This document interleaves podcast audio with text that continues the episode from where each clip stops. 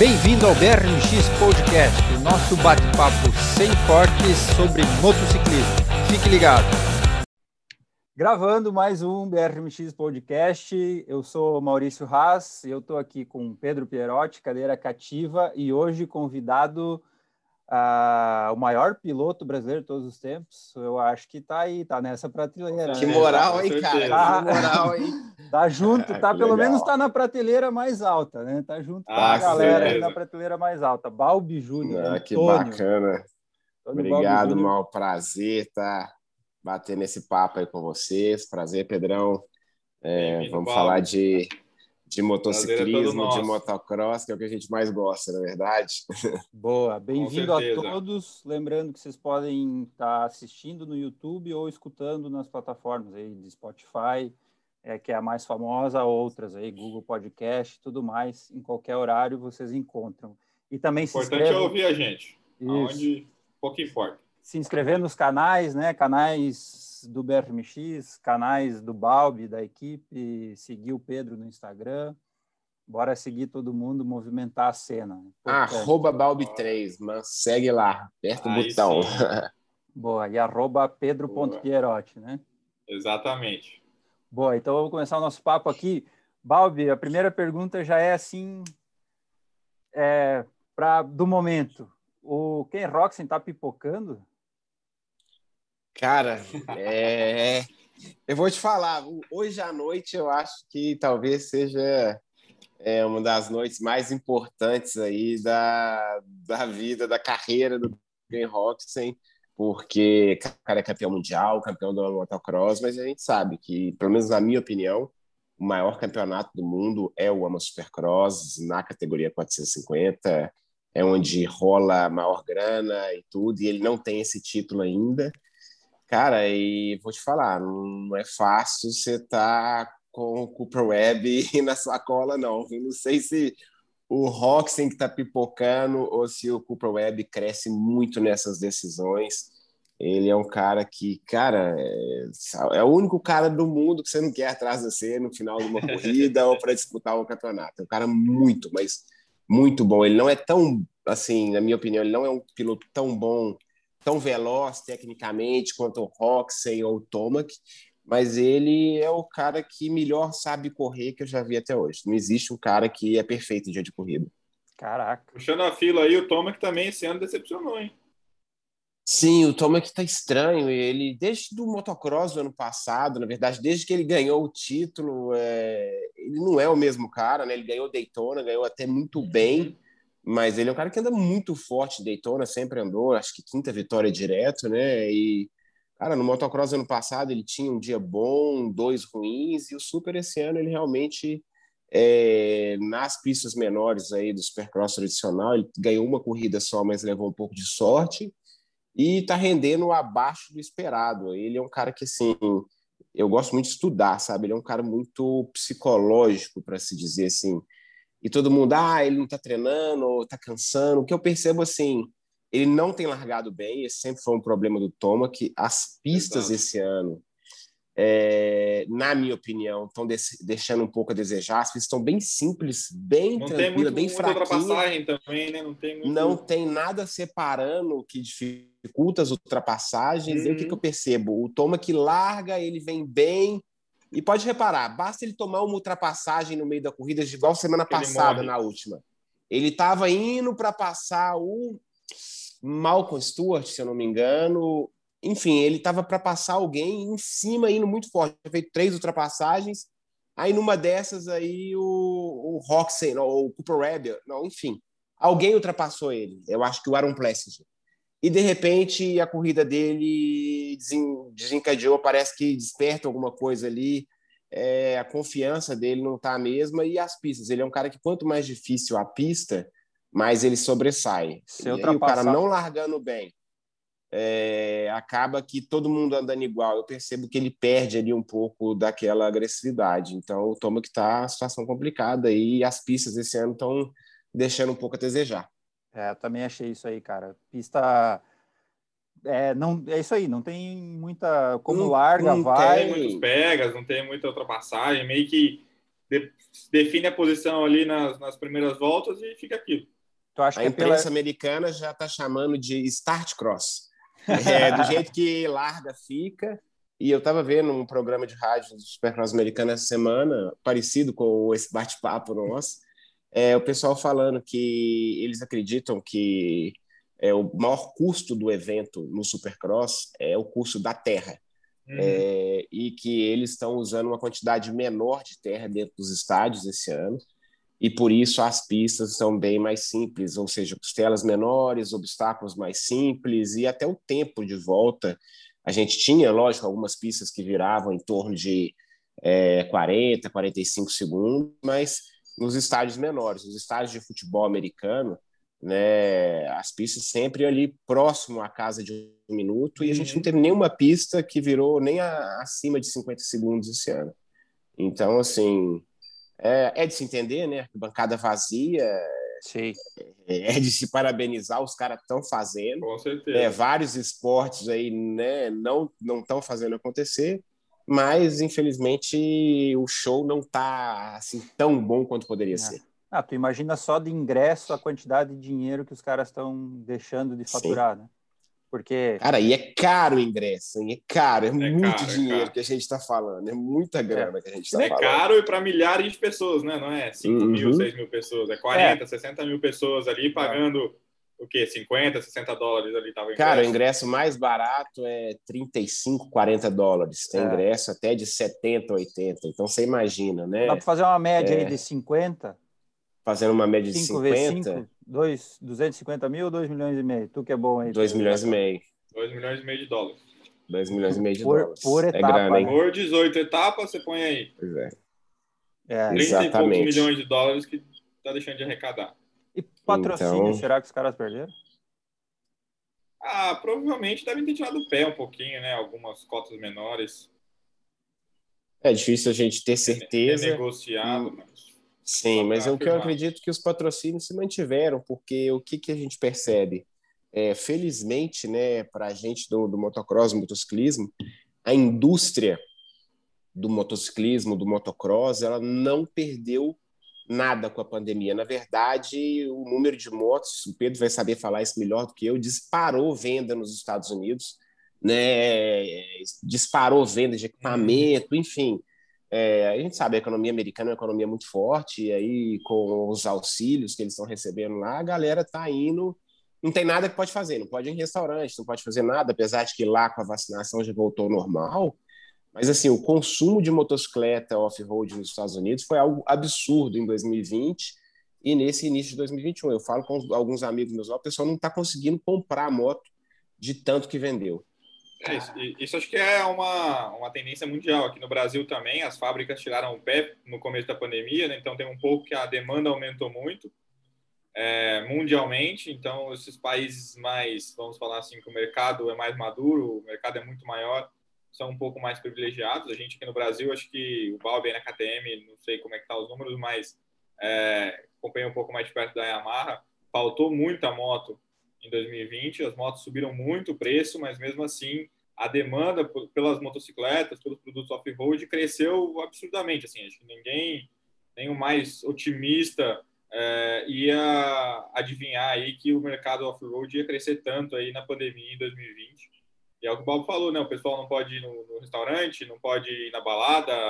É, eu vejo muita gente assim, não sei se vocês têm essa, essa percepção também, muita galera da minha idade, de 20 e poucos anos ali, que ah, meio que flertava com moto e tudo mais, mas era, era a galera que final de semana ia na balada, então não ligava muito para atividade física. Tem muito amigo meu que começou a pedalar e a andar de moto também, agora no, é. na, na, pandemia.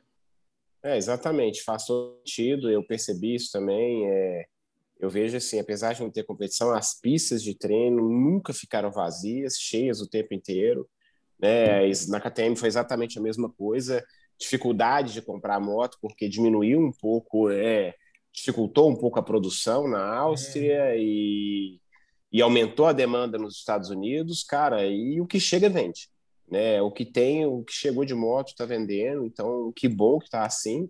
Né? E é legal, e eu acho também que além disso, né, a galera dos seus 20 e poucos anos aí, começando no esporte, eu vejo muito pai, talvez, que não tinha tempo, também está colocando a molecada para andar de moto, assim, é, é algo que a gente não esperava nunca, mas deu, deu um boom no esporte aí, ao menos é, nesse do lado amador aí, número de praticantes e tudo. E eu espero que o esporte profissional aí, com o tempo, possa é, também pegar uma parte desse benefício aí, né? Quem sabe novos pilotos, novos patrocinadores, enfim. É porque que o mercado cresça de um modo geral, né? É, tu aumentando a cena, né? Tu tá aumentando a possibilidade de, de, de, alguém novo chegar, né? No brasileiro de motocross, no brasileiro de enduro. Exatamente. Com certeza. Aumenta o bolo é, gente... fica bom para todo mundo a gente teve uma experiência, né? O que foi aquela primeira corrida no Beto Carreiro ano passado? Cara, que, que corrida legal, né? Tanto no âmbito amador quanto profissional. Acho que ninguém esperava aquilo. A gente esperava uma corrida fraca, sem público, e de repente foi assim, foi um espetáculo. Cara, um boxe lotado, interação, assim, foi muito legal, né? Eu achei que, assim, fiquei muito feliz. Se eu não me engano, foram mais de 600 pilotos inscritos ali, não foi? Exatamente, mais de 600 pilotos inscritos. Mais de 600 entre o brasileiro e, e, catarinense. Fora os números da, da, de visualização aí do, da, da etapa, né, da transmissão Sim, online. Aí, exatamente. É, então, por um lado, foi um ano desafiador né, para a gente Sim. jogar o esporte, mas por outro, a gente colheu muitos frutos aí, né? Foi, foi, um, foi bastante positivo. Eu concordo 100% com o Pedro. Eu acho que foi um ano difícil para o esporte, para as equipes, mas no final, assim, a gente sobreviveu, né? E quem sobrevive, quem, quem passa pela crise, a gente espera sair fortalecido lá do outro Exatamente. lado. Exatamente. E como é, como é que é agora, Balbi, você como chefe de equipe aí, passando por tudo isso aí, agora, é, eu não sei como você era na gestão da sua carreira antes, né? Mas agora tendo que se preocupar com renovar patrocínio, com contratar piloto, é, é, a saúde financeira da equipe para dita, como está tudo isso? Cara, assim, eu sempre tive uma gestão muito ativa da minha carreira, sabe? Sempre é, fui eu desde bem cedo, assim, meu pai me ajudou, me colocou, me encaminhou até ali meus 15, né, até o final do quase 20, 20 e poucos anos, e eu assumi essa parte. Mas uma coisa é você ser responsável por você, né? E aí quando de repente você passa a ser responsável por terceiros, cara, não é fácil. Ano passado foi um ano bem difícil para mim, porque é uma responsabilidade muito grande. E eu, como ex-piloto, eu sei da demanda do que, que os pilotos precisam. Eu sei que eles querem treinar, que o cara precisa realmente, sem investimento, não existe resultado. Né? E como chefe de equipe, agora eu entendo também a necessidade de quem está pagando a conta, né? Do dia a dia, do empresário, de que cara, se não vende produto, se não tem corrida, fica difícil, cara. Né? Vou te falar que, assim, essa parte aí, o tanto que para mim, como chefe de equipe, é fácil lidar com os assuntos, né, ali no dia da corrida. O dia da corrida, para mim, é a melhor parte de ser chefe de equipe. Cara, o antes dela não tem sido fácil, assim, porque essa gestão aí, principalmente porque eu tive lá, eu entendo, e eu acho que eu sou até muito mais cobrado do que os chefes de equipes que não são ex-pilotos, né? Porque é, toda hora que eu mais escuto, pô, cara, você foi piloto, você sabe o que, que precisa. Então, assim, não tem sido fácil, mas é, não sei. Eu acho que eu tenho dado o meu melhor e a gente tem conseguido fazer um bom trabalho, a equipe tem crescido. É, eu espero que, assim, a gente, no momento certo, aí, possa estar tá colhendo os frutos aí desse, desse sacrifício que a gente tem feito. Não, já vem, já vem colhendo, né? A equipe tem quantos anos? É, é relativamente assim, você dedicado é, é jovem, ela é relativamente é... nova, né? E, sim, e... sim, a gente começou Parabéns em 2017. pelo trabalho que você vem fazendo. Não, muito obrigado, Pedro. Eu agradeço. É um desafio novo, né? Acho que assim, dentro da pista eu sou super realizado, mas é, como equipe a gente tem muito para aprender ainda. Eu, como gestor, tenho muito para crescer e até na minha vida pessoal também né, eu encarei assim muita coisa junto.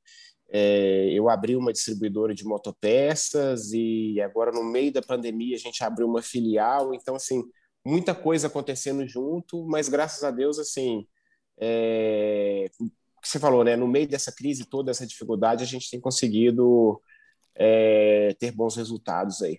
Que massa. Tu tá tu se sente satisfeito sendo chefe de equipe Tipo assim, muito. É um, é... é um trabalho que eu curto fazer. É algo que eu realizo, eu me, me realiza muito. Assim, cara, eu só gostaria que o esporte como um todo fosse maior até para que eu pudesse colocar tudo aquilo que eu sei em prática. Porque sem investimento não tem como você fazer as coisas como você realmente quer, entendeu? Então, como eu já corri em equipe oficial lá fora, tive nos Estados Unidos, no Mundial, tem muita coisa assim que às vezes me frustra. Caramba, eu queria poder fazer isso, mas é, ainda não é a realidade no Brasil, sabe? Tipo mas, que, assim? cara, cara, tipo pegar os pilotos, colocar todo mundo dentro de um centro de treinamento, colocar para treinar, trazer o melhor equipamento possível é, e dedicar 24 horas por dia. Vou te ser bem sincero. É, se fosse por conta do Balbi hoje, eu não seria empresário, eu só seria chefe de equipe. Eu gostaria de dedicar 100% do meu tempo à equipe, entendeu? É, é o que eu sou apaixonado. Né? Atualmente é o que menos me traz receita, mas é ainda é o que eu mais me dedico, sabe? Porque, cara, eu gosto muito, é, eu gosto muito do esporte, eu gosto muito de estar envolvido. É, e assim, eu sofri tanto na minha carreira para aprender, assim, para passar, para chegar onde eu cheguei. E eu sinto que eu me sinto responsável é, por deixar um legado, por passar isso para frente, mas é algo também que me, me dá prazer. Não é simplesmente é, eu acho que é algo que é mútuo, sabe? Tanto é bom para o esporte eu estar envolvido, como é bom para mim também estar envolvido com o esporte. Era algo que você sempre quis, Balbi, é, quando você era profissional, uh, ou por conta do seu acidente e tudo mais, foi algo que aconteceu? Ou era algo que você já planejava desde, desde lá de trás? Cara, sinceramente, não era algo que eu planejava. Assim, passou já pela minha cabeça várias uhum. vezes e tudo, mas assim, eu me preparei um pouco, assim, né? Eu já estava numa idade avançada, eu sabia que a minha a aposentadoria seria algo que estava chegando, só que eu tinha medo, eu, eu, eu não achava que teria espaço para isso no Brasil, sabe? A gente, felizmente, é, apesar do, do motociclismo ter uma idade avançada no Brasil, a gente ter bons campeonatos há muitos anos, assim, eu não sei se a gente está na melhor fase, a gente já teve lá atrás a melhor fase do motocross, todo mundo fala que é a era do Hollywood, eu achei muito legal, mas eu também acompanhei. Essa fase, eu não participei, mas eu eu já vi corrida, depois a gente passou pela fase ali do Skoll Supercross, que o esporte cresceu muito, aí teve uma era da CBM ali, 2003, 2004, o Campeonato Brasileiro era muito forte, porém a gente nunca teve uma cultura de equipe. É, sempre era, vamos dizer, Honda, Yamaha, às vezes a Suzuki, é, que patrocinavam os pilotos e os próprios pilotos faziam a gestão. Né? E de algum tempo para trás, é algo muito recente. Talvez lá na era Hollywood, assim, as poucas equipes assim que eu conheço, na era Hollywood eu não posso falar, né? Mas eu participei de uma equipe que era muito bem organizada, uma equipe de Santa Catarina, na época era a equipe da Mauri, é, que foi Yamaha, que foi Honda, que era chefiada pelo Franklin. Eu fui chefe de equipe do Chumbinho ali na, no final da década de 90. Tu, Mas, Chumbo assim, e a... o Duda, né? É, eu, Chumbo, Duda, o Elton Becker também, né, irmão do Chumbo. É, enfim, passaram outros pilotos ali na equipe. Era uma equipe muito, é, assim, muito profissional para a época, entendeu? É, e, cara, e depois disso a gente só veio ter equipe novamente é, com a entrada do, do Sandro e em seguida do, do Valadares. Não, não assim, é, que foi a geração em 2012, 12, né? 2012. 12. E, se eu não me engano, o Valadares ali em 2013, com a gestão 13, da 13 Honda. 14, é. 13 ou 14, então assim. E aí, o também Cali, com a né? ProTorque veio em 2008, meu pai foi chefe de equipe, ela teve dois anos, 2007, 2008, e aí acabou não dando sequência, não tinha mais equipe, era algo parecido com o que a Honda e a Yamaha fazia, é, contratava alguns pilotos e os pilotos faziam aquela gestão. E aí, desde que eles me contrataram em 2011, é, eu fazia a gestão da equipe, mas era algo mais para minha família. Às vezes a gente tinha um piloto ou não, era eu e a Mariana, e em ah, algum momento a gente teve um piloto ou não, entendeu? Era mais o piloto que gerenciava e não. Sim, o piloto que gerenciava, não, não uma equipe profissional, uma entendeu? empresa, né? com esse formato, uma empresa que é Entendi. o que é a geração hoje, que é o que é a que é o Cali com a Honda, o que é a equipe e... com a Protorca TM. Então, eu, eu acho eu, que eu... por isso eu não sonhei, eu não sonhei, assim, uhum. eu, não, eu, na verdade eu, eu achava legal demais, eu queria estar presente, mas eu não sabia se se existiria essa oportunidade. Eu vou, vou levantar uma polêmica aqui já, queria saber sua opinião. É, é uma, uma opinião muito pessoal minha. É, eu acho que as montadoras nessa época aí de ouro, década de 90 e tudo mais, acho que a Yamaha tem uma meia-culpa e a Honda tem uma meia-culpa bem grande nisso também. Elas deixaram os, os promotores de evento e os pilotos mal acostumados com essa questão de elas dominarem o esporte e querer pegar a bolinha para levar para casa. E não deixaram outras empresas entrar no esporte e acabaram hoje se você pegar todas as competições no Brasil os maiores patrocinadores são as montadoras. E aí os pilotos só têm as montadoras como referência. Hoje estão vindo outras equipes Sim. também mas ah, é, é, são, é, são bem menores e é uma concorrência até um pouco desleal e os maiores patrocínios da maioria dos eventos é, é, do motorsport no Brasil hoje tão, são dependentes da montadora. Eu brinco assim, que se a Sim. Honda, até pelo tamanho dela, apertar um botão hoje e falar não quero mais brincar de motorsport, todos os esportes a motor no Brasil acabam. Vão ser prejudicados.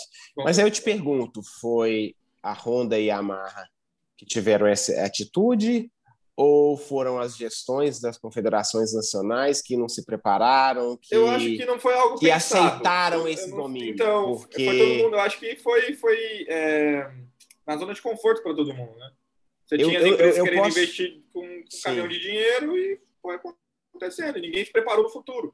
Sim, eu acho que falta é gestão, porque assim, eu posso falar muito assim, eu não posso falar sobre essa era né, do início ali do final dos 80, sobre o final dos 90, que eu não sei realmente como acontecia, mas assim, da, de, da metade da década de 90 para frente, eu tô eu tô participando 100% uhum. no motocross desde então. Cara, e todo mundo fala, a melhor gestão que já teve na Confederação Brasileira foi a do Lincoln, que pegou a CBM ali, se eu não me engano, 96 e levou até 2007, quando não, 2007 quando entrou o Caravana, 2008, alguma coisa assim. Por aí. Mas também era a mesma coisa, não tinha nenhum patrocinador que não fosse, era Honda, Yamaha, tinha até mais, mas do meio, Móvel, uhum. é, enfim. E, o Lincoln, aí eu te pergunto.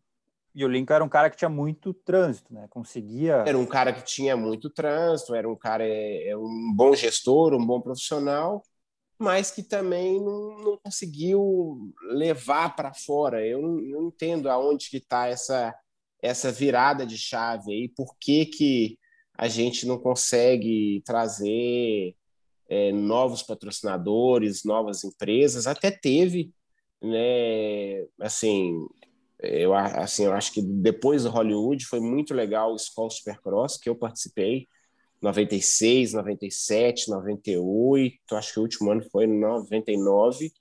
Cara, era um campeonato fantástico, mas infelizmente deixou de acontecer. Você imagina que a gente tinha prova uh, na capital São Paulo, assim, com arquibancada lotada, domingo, Globo Esporte.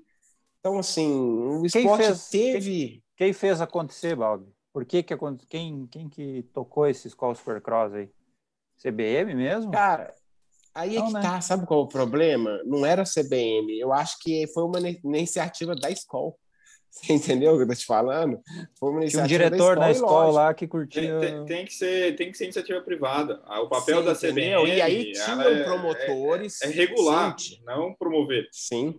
Tinham promotores na época, e eu lembro que na época primeiro foi o Cello, aí depois o Milton Furtado, que é até de Minas Gerais assim, tinham promotores, o que eu acho que falta no uhum. Campeonato Brasileiro de Motocross, a gente tem que ter um promotor, mas a gente via, assim, que, cara, era o momento ali desses promotores terem se profissionalizados e, peraí, se um dia a escola não quiser mais, a gente está com a faca e o queijo na mão para fazer acontecer. Exatamente. Com outra marca. E não foi dado. É, é o que eu tento fazer é, como a minha equipe, como acho que imagino que o Sandro faz com a dele, o Cali, é o seguinte: ah, se o dia a Yamaha não quiser mais, igual eu, eu, eu fui, né? A minha equipe era Kawasaki e a gente fez a virada para KTM, enfim. Só que eu não vejo esse planejamento de longo prazo, talvez até pelo fato de não ter um promotor. Ou se a CBM quer promover o campeonato porque quer, a gente sabe que o presidente da, da CBM, o, o, o Firmo, quer ser o promotor do campeonato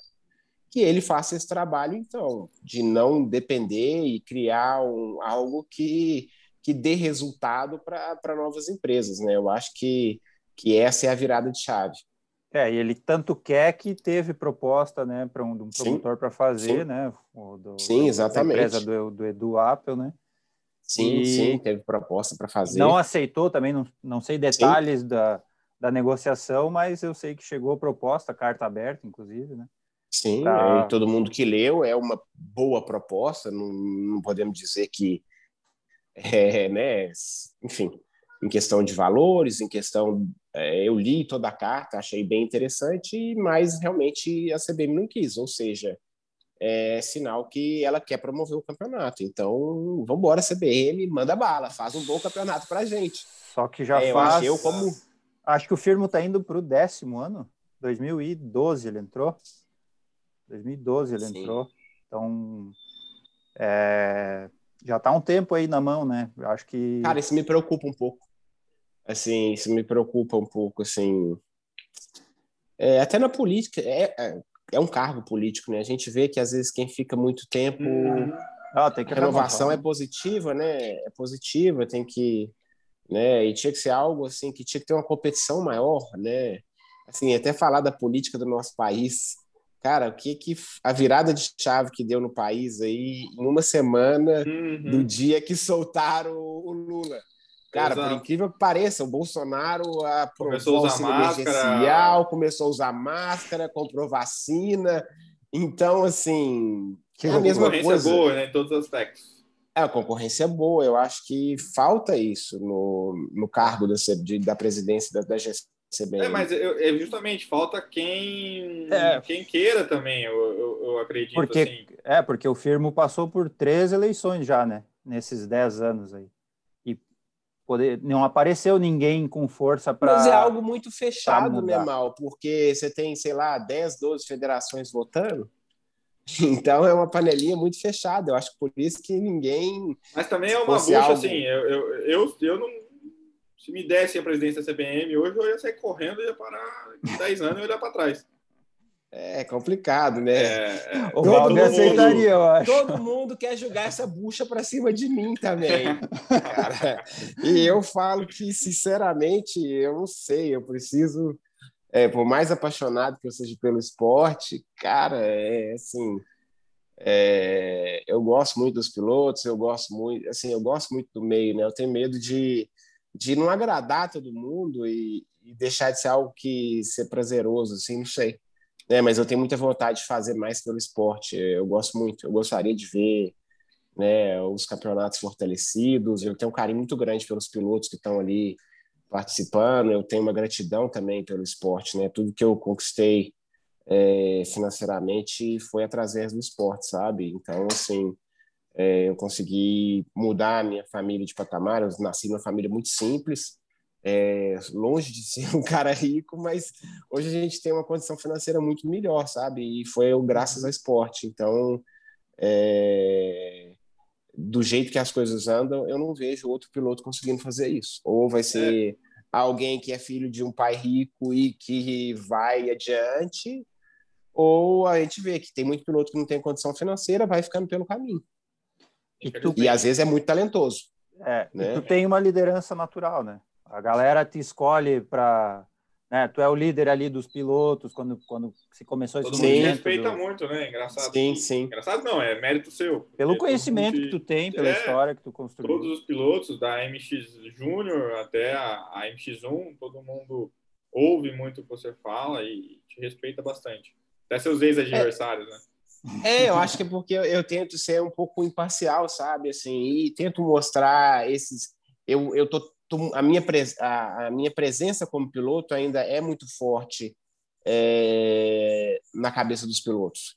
Hum. A maioria me viu correndo, ocorreu comigo. Então, assim, é diferente se você tiver um piloto que correu há 20, 30 anos atrás, o pessoal, eu vejo que os pilotos tendem a pensar, ah, esse cara era outra, é outra geração, é outra é época, era, é outra época. as coisas eram feitas de uma forma diferente, entendeu? E, cara, eu acho que talvez por isso eu tenha tanto respeito dos pilotos, e, e sempre que eu tento conversar com a confederação, com os patrocinadores, eu tento enxergar o lado também de quem está fazendo, porque não é fácil, você acabou de fazer, a gestão da CB não é fácil, fazer uma corrida não é fácil, é, conseguir verba para é patrocínio, hum, o, o cargo de ninguém é fácil ali. Né? Talvez o mais fácil seja da menina que está carregando a sombrinha ali.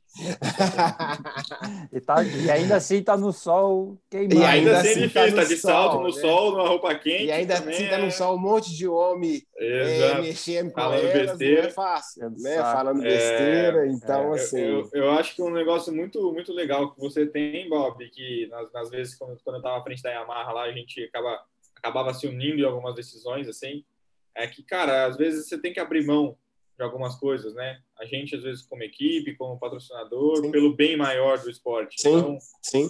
É, eu acho que o que falta muito é a união, né? Acho que todo mundo dá a sim. mão e, e, e falar, sim. vamos caminhar para o mesmo objetivo. Nem que para isso eu tenha que cortar um pouquinho na carne, eu tenha que deixar de, de ganhar tanto quanto eu estou ganhando agora, ou alguma coisa desse, desse, desse sentido.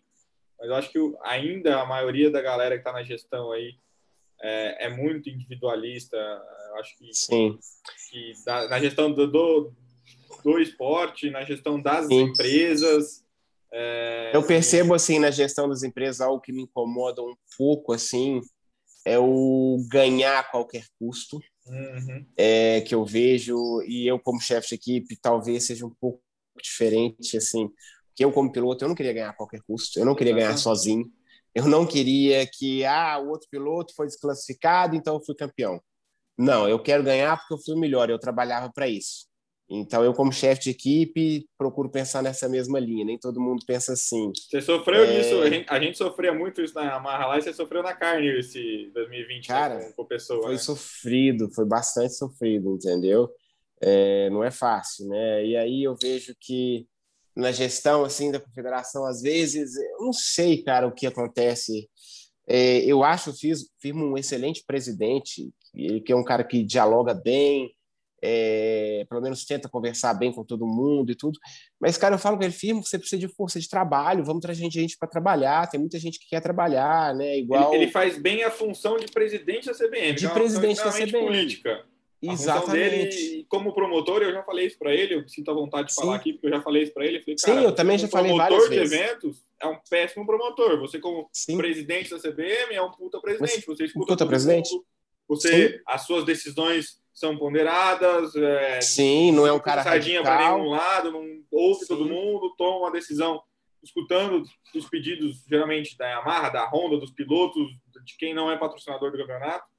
Só que é que nem, sei lá, você pedir para um padeiro construir uma casa. Ele não vai construir Não adianta, né? Não adianta. Eu Ele acho fazer que... um belo pão. E aí eu não entendo por que não, assim, deixar o negócio correr, né? Porque ele, você falou, ele faz muito bem essa parte, essa gestão, ele, ele consegue circular bem, é, negociar com todo mundo, né? E, e, assim, por que não deixar o negócio correr? Principalmente que, querendo ou não, é, são os últimos quatro anos dele, ele não vai se reeleger, ou seja, não pode, né? Não depois. faz o menor, não pode, né? Não faz o menor sentido, não vai sair da mão dele, porque vai, já tá, já tá já, já saiu de qualquer forma, né? É por então, lei, por que né? não deixar? Por lei, Sim, ele não, não pode, né? Tentar fazer deixar o negócio realmente Mas crescer, que, deixar um que legado. vai caminhar para isso. Eu acho que é, eu sentia muito mais barreira antes. Eu acho que aos poucos ele também está percebendo isso aí, ele está percebendo a força que o campeonato tem, que a, a, o potencial que tem, né? E ele está vendo que também, acho que sozinho, sozinho eu digo a CTM, né?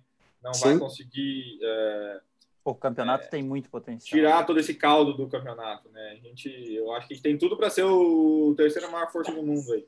Com certeza. E eu acho que aconteceu algo muito legal ano passado, sabe? Assim, eu acho que eu fui um pouco responsável ali por deixar os pilotos mais unidos, mas nessa questão também entre as equipes, a gente começou a conversar ali é, com medo de que o campeonato não acontecesse. Hum, com certeza. Né? Eu chamei o Sandro, o Cali, a gente começou a conversa, aí colocamos o Firmo, o Cristiano Lopes, enfim. Cara, e não quero levar o mérito nenhum, não é meu, mas é de todo mundo que participou. Eu, sinceramente, acho que se a gente não tivesse feito isso, o campeonato não teria acontecido. Não e a gente não estava falando dessa, né, desculpa a palavra, essa puta corrida que foi o Beto Carreiro. É. Né? E assim, e tinha tudo para não acontecer. Então, eu, eu acho que isso foi positivo. Só que eu, às vezes, eu não entendo o que acontece, que é algo que eu até com os pilotos que eu tenho um pouco mais de intimidade para falar, eu xingo eles cara, não sei o que acontece nesse meio nosso que a gente tem, é muito proativo no final de semana de corrida, mas na hora que acabou a corrida, vai cada um pro seu canto, ninguém quer fazer mais acabou, nada. Porra, todo acabou. mundo se encosta, né? Você entendeu? Todo mundo se encosta. Isso aí eu brigo bastante com os pilotos.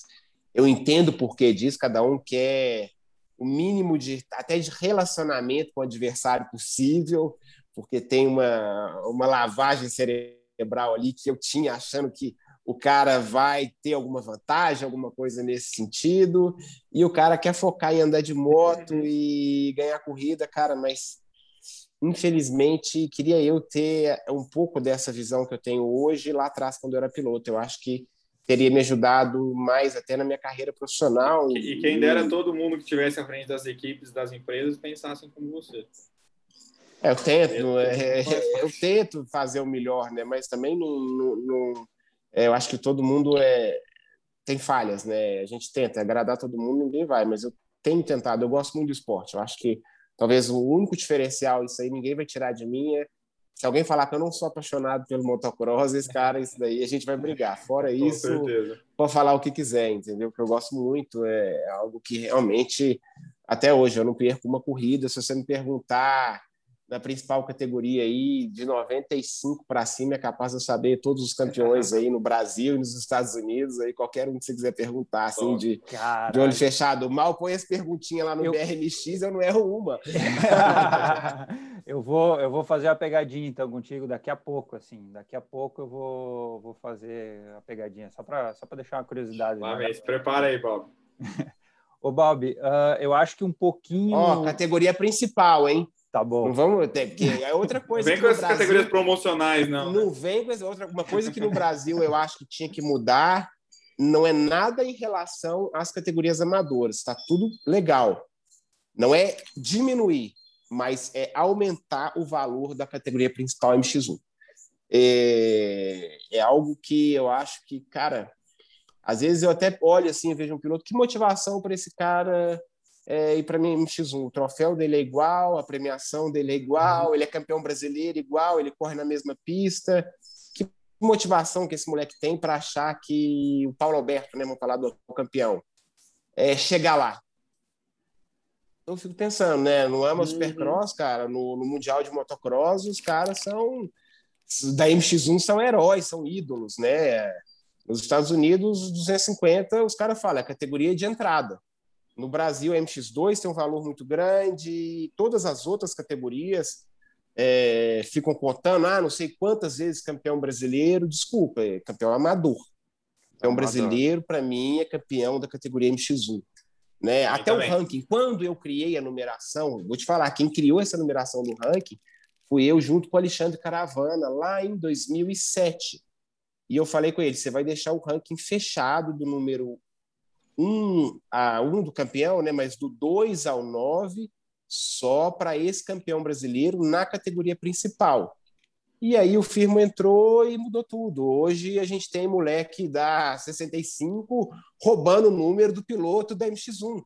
Ano passado tinha um cara pegando o número do Jean Ramos, eu não vou citar nome, e eu falei, cara, não tô acreditando. É outro pegando do Campano, se eu, se, se eu não intervenho lá, o cara pegava o 115 do Campano. Você entendeu? Então, assim, e a gente tem piloto que nunca foi campeão brasileiro de nada usando o single digit, usando o número 6, 7, uhum. 8, sei lá, que na minha, né, nos Estados Unidos a gente sabe que só usa um número um, um número só, só tem esse direito quem já foi campeão, né? Então assim, é, algumas coisas que cara, e bem simples isso, né? Tipo assim, tão simples. Nem Uma... tudo tá no, uhum. no dinheiro, né? tudo não tá no dinheiro, querer fazer bem feito. É, Exato, não tem informação, não tem um critério, entendeu? E a gente fez assim com caravana e depois o negócio foi andando. E aí eu vi um monte de piloto que nunca ganhou nada usando o número 2, 5. E aí, dali a pouco, esses mesmos caras já perderam o número porque o outro fez a inscrição antes. Cara, cadê o respeito com quem, né, com quem trouxe o esporte até aqui, né? É. Não faz o menor sentido. Não, e até tu valoriza o cara, né, num, num gesto bem pequeno, mas tu tá valorizando pequeno. o cara que Sim. é campeão, que é, pô, Exatamente. Tem valorizar. Cara... Como tu falou, Eu até mesmo o troféu. Pô, podia ter um, um troféu pro vencedor da MX1 no final de semana. Da MX1, mega de um troféu. É, cara, só pro vencedor, os outros fazem igual. Me mas... desculpa, o Pedro estava dentro da Yamaha. Se o, o firmo chegasse para a Yamaha e falasse, não, eu quero para o campeão da MX1, qual que é a melhor moto que você tem aí? Não sei. Talvez não diga uma R6, uma R1, mas sei, uma moto lá de 20, 20 e poucos mil reais. Cara, eu duvido que a Yamaha não daria uma moto para um campeão brasileiro, já que não tem condição de dar para o campeão. Sabe? Assim, é realmente pensar em valorizar os caras, né? uhum. né? Ah, tem certeza que se ele chegar para a KTM e falar, eu quero uma Duke para fazer o prêmio Duke de campeão brasileiro, eu tenho certeza que a gente consegue, entendeu? É... É, então, assim, algumas coisas falta que... apresentar, coisa simples, né? apresentar o, o projetinho, o, né? Fazer o, o Enduro da Dependência tem aquele troféu que tá o nome de todos os campeões, e aí Sim. o cara que é campeão fica com aquele troféu e Pô, expõe o patrocinador e tal. É, é, é, como falou, às vezes nem é financeiro de premiação, mas é, é, são coisas simples, né, que, que, que valorizam a conquista. Sim. Tu não precisa nem Você inventar falou... nada.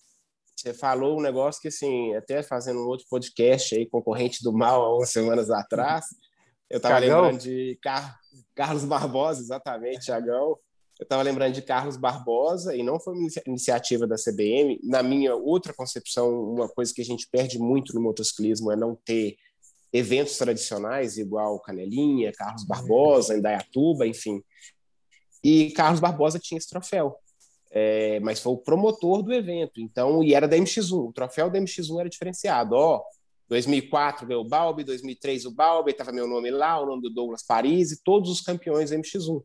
Ah, que legal. Novamente, são coisas simples, Carlos Barbosa tinha essa história, como tinha também a tradição de ter 40 mil pessoas na arquibancada, Pedrão, você infelizmente não acompanhou essa época. Não peguei e... essa parte, só as fotos. Cara, e a e morreu. Isso, isso me dói, saber que isso não acontece, que a gente deixa acabar. Nem a entendeu? pista não É uma mais. pena. Nem a pista não tem mais. É, e, e até assim, dá para entender porque não tem a pista, porque né, a área foi vendida, virou um empreendimento e tal, tudo bem, tudo, né? Tipo, hum, lamento. Mas em Carlos Barbosa isso. existe terreno para fazer o que faz, quiser.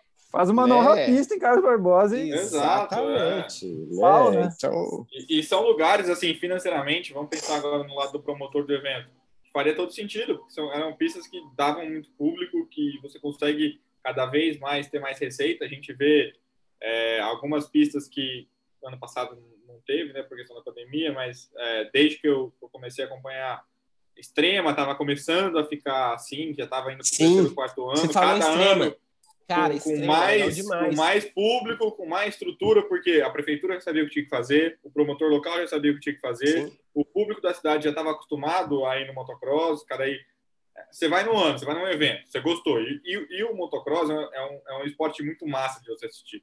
Tem esporte assim, a motor que é meio chato, é a Fórmula 1. Sim. Ah, você vê um carro passando, não, não, se você não for muito apaixonado naquilo lá, é chato. Tirando o glamour. Não tem interação. Né? É, é mais legal Agora, caminhar no, Exato. paddock do que ver a corrida. Do que ver a corrida. A MotoGP, um pouco assim também, porque o autódromo é muito grande. Eu já tive a oportunidade de assistir do lado da pista. Cara, só vê a moto passando assim. Era mais legal ficar vendo no celular e saber que você tá ali no. no... É, Agora, o sonho do não. MotoGP e da Fórmula 1 é visitar o box, né? Exato, exato. No motocross, não. É, além do box, a gente tem a corrida, a, que a é muito tá legal. Lá, você consegue ver a pista inteira, ou a maior parte da pista. Você consegue ver os pegas, a ultrapassagem, os saltos. É, e aí, vamos, vamos pensar do lado do, do cara da cidade. Você foi lá, você não é muito aficionado, mas um amigo seu te chamou, você foi lá ver um motocross. E é muito legal. Você vai voltar para casa e falar, cara, vai chamar todos os seus amigos no outro ano. E assim vai indo, vai virando um negócio é, é, exponencial. Então, Até o piloto da muito... casa, cara, assim, que é coisa mais legal do que era ver a torcida do Fabinho em extrema. Tipo era assim, legal. era igual quando tinha prova em Minas, assim, era, é, é, algo assim. O esporte precisa disso. Né? E, assim, Levamos oito, era... oito ônibus no recorde, oito ônibus Sim, aí. Aí a Marra o pagou precisa pros, disso. pra lá. Pois é, e o esporte precisa disso, cara. Pô, eu acho que é, eu tenho certeza que a gente tem potencial para ter isso em qualquer lugar. Quando vim aqui em Minas, era tinha minha torcida. É, eu lembro de eu ir correndo em Goiânia, o Elton Garcia, um cara super popular. E de repente, cara, a gente vai correr onde o prefeito paga, e sei lá, é, não, é, e, aí tu, é perde né? a, tu perde a criação desse público aí, né? Sim. Porque o cara que, uhum. não, que não era do motocross, mas foi em extrema, ele vai voltar. Ano, ele, vai, ele vai, no segundo aí ele vai no terceiro, aí no quarto não tem mais, ele não. Ele, ele vai ver outra coisa, né? Ele vai ver o kart. No último ano, vocês o... levaram oito ônibus do Fabins. Talvez a gente já estava em 15, 16. Pô, não, é, né? Foi assim, o primeiro, ano, o primeiro ano que a gente fez essa parceria com, com o Gibe e com o Fabinho, a gente falou, Fabinho, é, pode chamar a galera aí que a gente vai bancando os ônibus. Aí o primeiro ano acho que foi três. Ah, o segundo ano, o Fabinho, o Giba só mandava mensagem, Pedrão, mais um. Falei, manda bala, mais um, manda bala, mais um. Chegou lá, acho que foi nove ônibus lotados de, de torcida é, Legal demais da conta, entendeu? Pô, e, e se acontecer de novo, os Ia dar 15, 20, exato. Né? Mas se viesse acontecendo, então eu acho que, assim, é aquele negócio. Eu detesto criticar sem conseguir é, soluções. Eu acho que crítica sem algo que possa acrescentar para melhorar não é crítica, né? É, agora, é, é só reclamação. formas, é só reclamação. Eu acho que a gente tem formas aí simples de, de melhorar o esporte. Eu acredito nisso.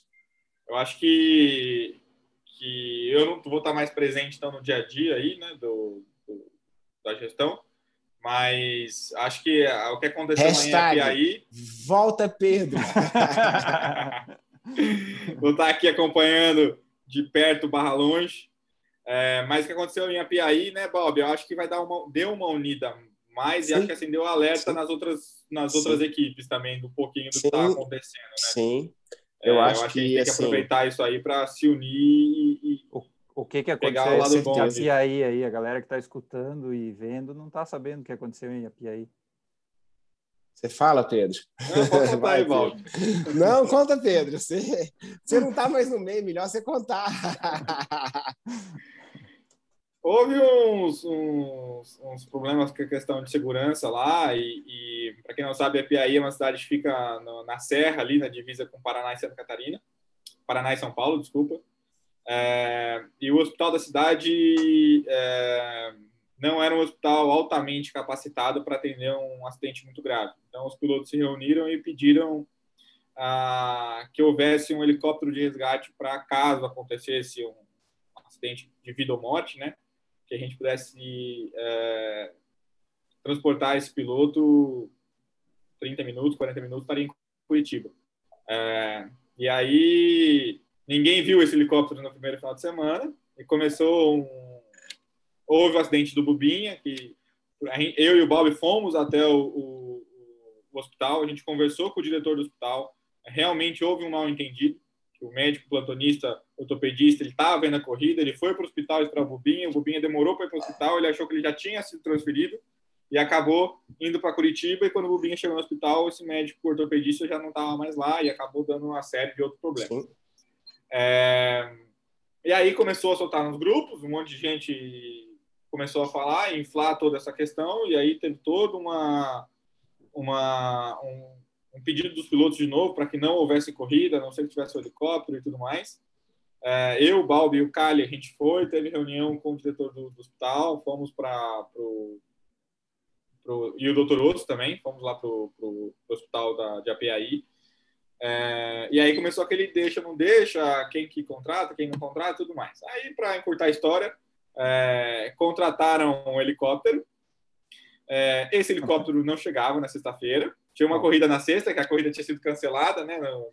É, contrataram, as, a, teoricamente, a CBM contratou esse primeiro helicóptero, é isso? Sim. A CBM contratou, só que quem fazia a gestão do desse contrato do helicóptero não era a CBM, eu prefiro não citar nomes aqui. É... Logo tu, que é âncora aqui do negócio, tu pode falar. É, coincidentemente, um dos pilotos quebrou o motor, e aí esse helicóptero não chegava. Coincidentemente, quando a equipe conseguiu consertar as motos, o helicóptero chegou. Só que não era um helicóptero de resgate, era aquele helicóptero de voo panorâmico, aquele Robson lá, R22, acho que é isso aí o nome dele, que é, cara, eu não cabia lá dentro. Imagina uma maca com piloto acidentado. E, e chegou. Isso foi na sexta-feira, fim da tarde. Na né? sexta, no finalzinho da tarde. Quatro, quatro, horas da tarde, eu acho que chegou. Isso, isso. No, no meio do caminho eu vi que ia dar cagada e tinham influências ali querendo que, o, na minha opinião, né, querendo que o campeonato não acontecesse, que não terminasse, é, porque daí não ia ter campeão brasileiro, não ia ter um final e aí ninguém ia perder o título ou ganhar o título. Eu acho que era, na minha opinião, é a única vantagem que ele teria em fazer isso aí. É, e aí a gente teve que contratar. E a Yamaha contratou o mesmo helicóptero que, que serve os Sertões, que é um helicóptero TI com médico, com roteiro é, de, de, evacuação para hospital em São Paulo, estava em Curitiba esperando se, se porventura acontecesse algum acidente. E se isso não tivesse acontecido, a gente não teria tido a final do campeonato. E os pilotos não iam correr. É, não, logo depois ali, o São Paulo entrou na fase vermelha de novo, que foi logo depois das eleições, porque aquele domingo ia ter segundo turno das eleições, então ia ficar impossibilitado de ter evento de novo. Já era comecinho de dezembro, ia virar o ano, a gente não ia ter a final do campeonato, e aí isso ia ser muito ruim para todo mundo. Imagina a gente, é, é. como equipe, ou como patrocinador, eu virar para o meu diretor, para o meu presidente lá na Yamaha e falar: oh, então, não tem final do campeonato porque os pilotos não correram porque não tinha condição de segurança. Não é bom para o esporte, né? É horrível é. para todo mundo. Então, é, mas eu acho que ali acendeu uma luzinha é, vermelha ali no firmo, nos gestores das equipes, nos, nos nas montadoras, Yamaha, Honda, KTM, todo mundo, assim, que a gente tem que unir, tem que, que, que lutar pelo, pelo bem de todo mundo. Né? Trabalhar fora da pista pelo bem de tudo e dentro da pista todo mundo. É, eu acho que o pessoal tem que entender, motocross vai resolver dentro da pista. Eu acho que tem muito gestor aí, muita gente, é, patrocinador também, cara a corrida começa e termina dentro da pista. Pai de piloto tem que entender isso Nossa, também. Exatamente. É, cara, deixa rolar lá dentro. Como diz o outro, que é do homem, o bicho não come. Tiver que ser, vai ser. Exato. Você entendeu? A gente. A, até porque. Gente. Não, desculpa, Valve, cortei. A gente vê gente brigando para não ter ou para ter, e aí parece que o destino se carrega de colocar tudo da forma certa, né? Às vezes o cara que brigou muito para ter é, sei lá, caiu, o outro que não estava nem aí, que estava ah, ganhou um campeonato no colo, e assim as coisas acontecem. Ou seja, é. cara, é, é, o conselho que eu dou para os gestores, para os pais de pilotos, até para os pilotos, cara, faça o melhor dentro da pista. É, não tenta ganhar sem merecimento, não, Exato. que você não vai pôr a cabeça no travesseiro feliz, não. é. E não tinha, né, Balbi? Até tu, como, como ex-piloto, né? Não tinha como correr em Apiaí sem aquele helicóptero ideal lá, né? Cara, é, eu acho que a gente vivia um momento difícil. Assim, eu, eu não quero queimar Apiaí, porque eu acho que uma cidade foi claro. feita uma puta de uma pista legal. Uma estrutura é, bem bacana. acolheu muito bem o campeonato. Um organizador local muito bacana. Sim, total. É, o próprio hospital lá, sinceramente, é, era um bom hospital para um primeiro atendimento e tudo. Só que é, a questão geográfica mesmo é uma cidade que você demora muito para chegar. Mais de lá. três horas, né? Né? Mais de três horas. Eu acho que é só isso. Olha, vou ser sincero, tinha mais ambulância lá do que eu vi nas últimas corridas, tudo, com o T-móvel, tudo. Então, assim, é, eu acho que era só uma questão realmente é, da localização geográfica, mas a Piaí é, fez o trabalho dela é direitinho. Eu acho que a gente não pode. É, também... é um lugar incrível aí, fica a dica. E aí, é um lugar incrível. Cavernas, claro, vários é parques, fica a dica aí. Entendeu? Então, assim. Vale a visita. Eu acho que são detalhes que precisam ser acertados. Eu acho que, assim, é, talvez. Ei, já sabia que, que seria necessário esse helicóptero. Cara, vai lá ver o helicóptero, se certifica, é, realmente é, não é, não, entendeu? Assim, eu acho que não vai acontecer de novo, não. Se a gente voltar para Piaí, o helicóptero vai estar parado lá, bonitinho, ah, tudo certinho. Tá no calendário. Entendeu?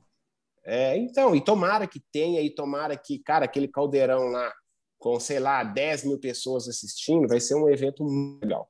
É, é. Eu sou da teoria que a gente tem que valorizar o promotor local que está disposto certeza. a fazer um bom trabalho, que tem uma pista legal. Cara, nos Estados Unidos, o que vai levar o público não é a, a, localidade. O que vai levar o público, na minha opinião, é a tradição e o trabalho feito pelo organizador local.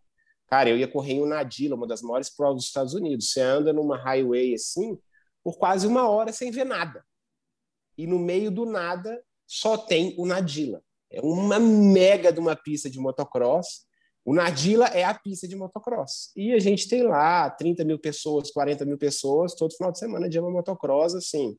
O evento é o motocross, entendeu? Então, assim, uhum. é, eu acho que não, eu acho que o motocross é um esporte para ser realizado em cidades mais afastadas pelo tamanho da pista e tudo, mas para que ele seja bem realizado, que seja algo bem organizado e profissional. Ah, e segurança, né, cara? Segurança, pô, Sim. segurança dos Nem sempre a gente vai ter a sorte de ter um extrema, né? Porque extrema está muito próximo da capital São Paulo, é fantástico não é a melhor pista. Às vezes os pilotos até reclamavam comigo, falavam, gente, isso aqui é bom demais para vocês, não reclama não. Uhum. É, a pista tá excelente, vamos, não tá segura? Tá, então vai lá e corre.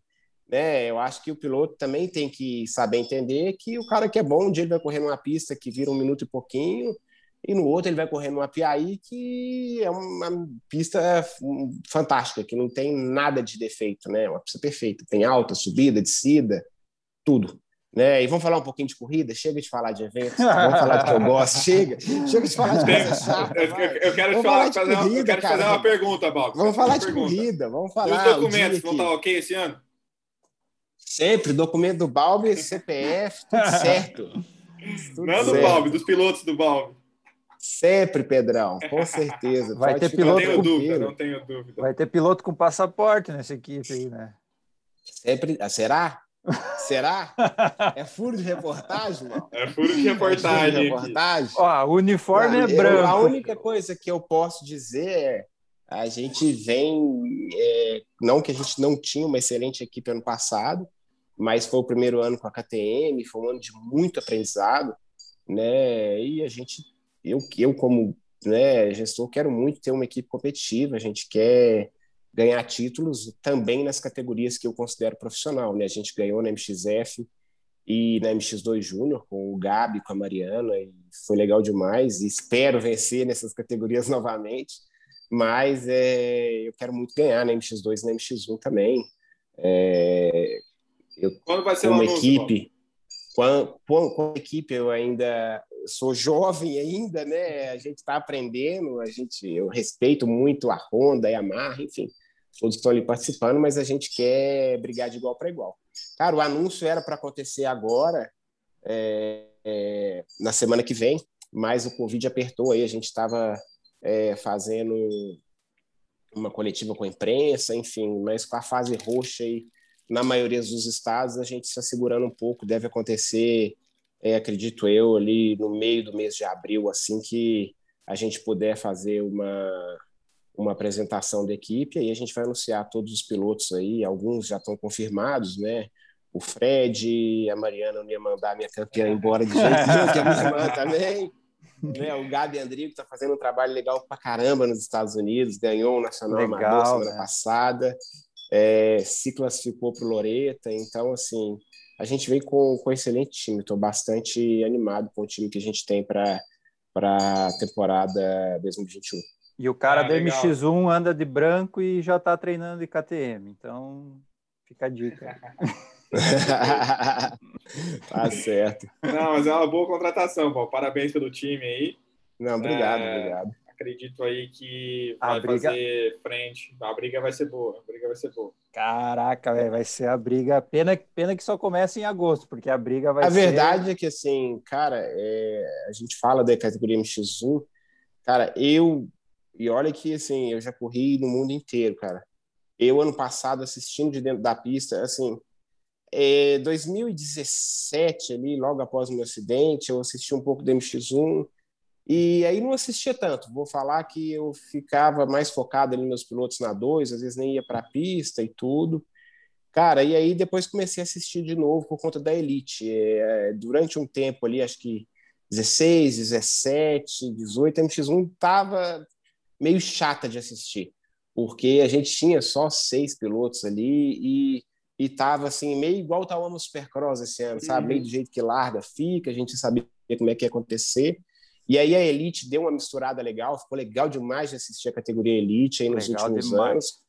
Cara, agora, hum, esse ano que eu tive a oportunidade de assistir dentro da pista, porque eu estava acompanhando o nosso piloto Gustavo Pessoa, aquela primeira bateria da MX1 do Beto Carreiro, cara, eu fiquei assustado de ver o nível que os caras estavam pilotando.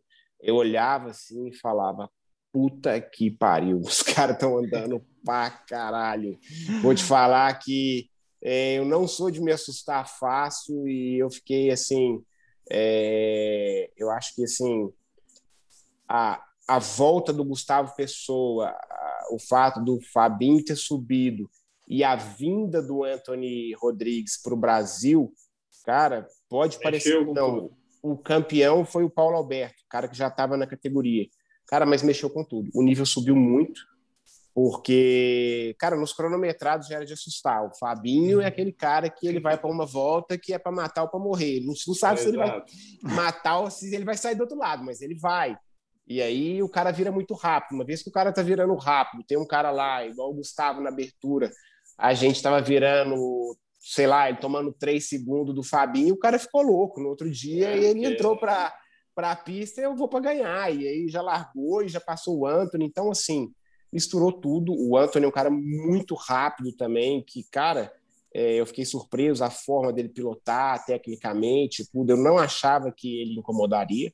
Não por não ter pedigree, porque é um cara que correu AMA, correu Mundial, mas por estar parado muito tempo, ele veio, surpreendeu todo mundo, né? Campano dispensa comentário, né?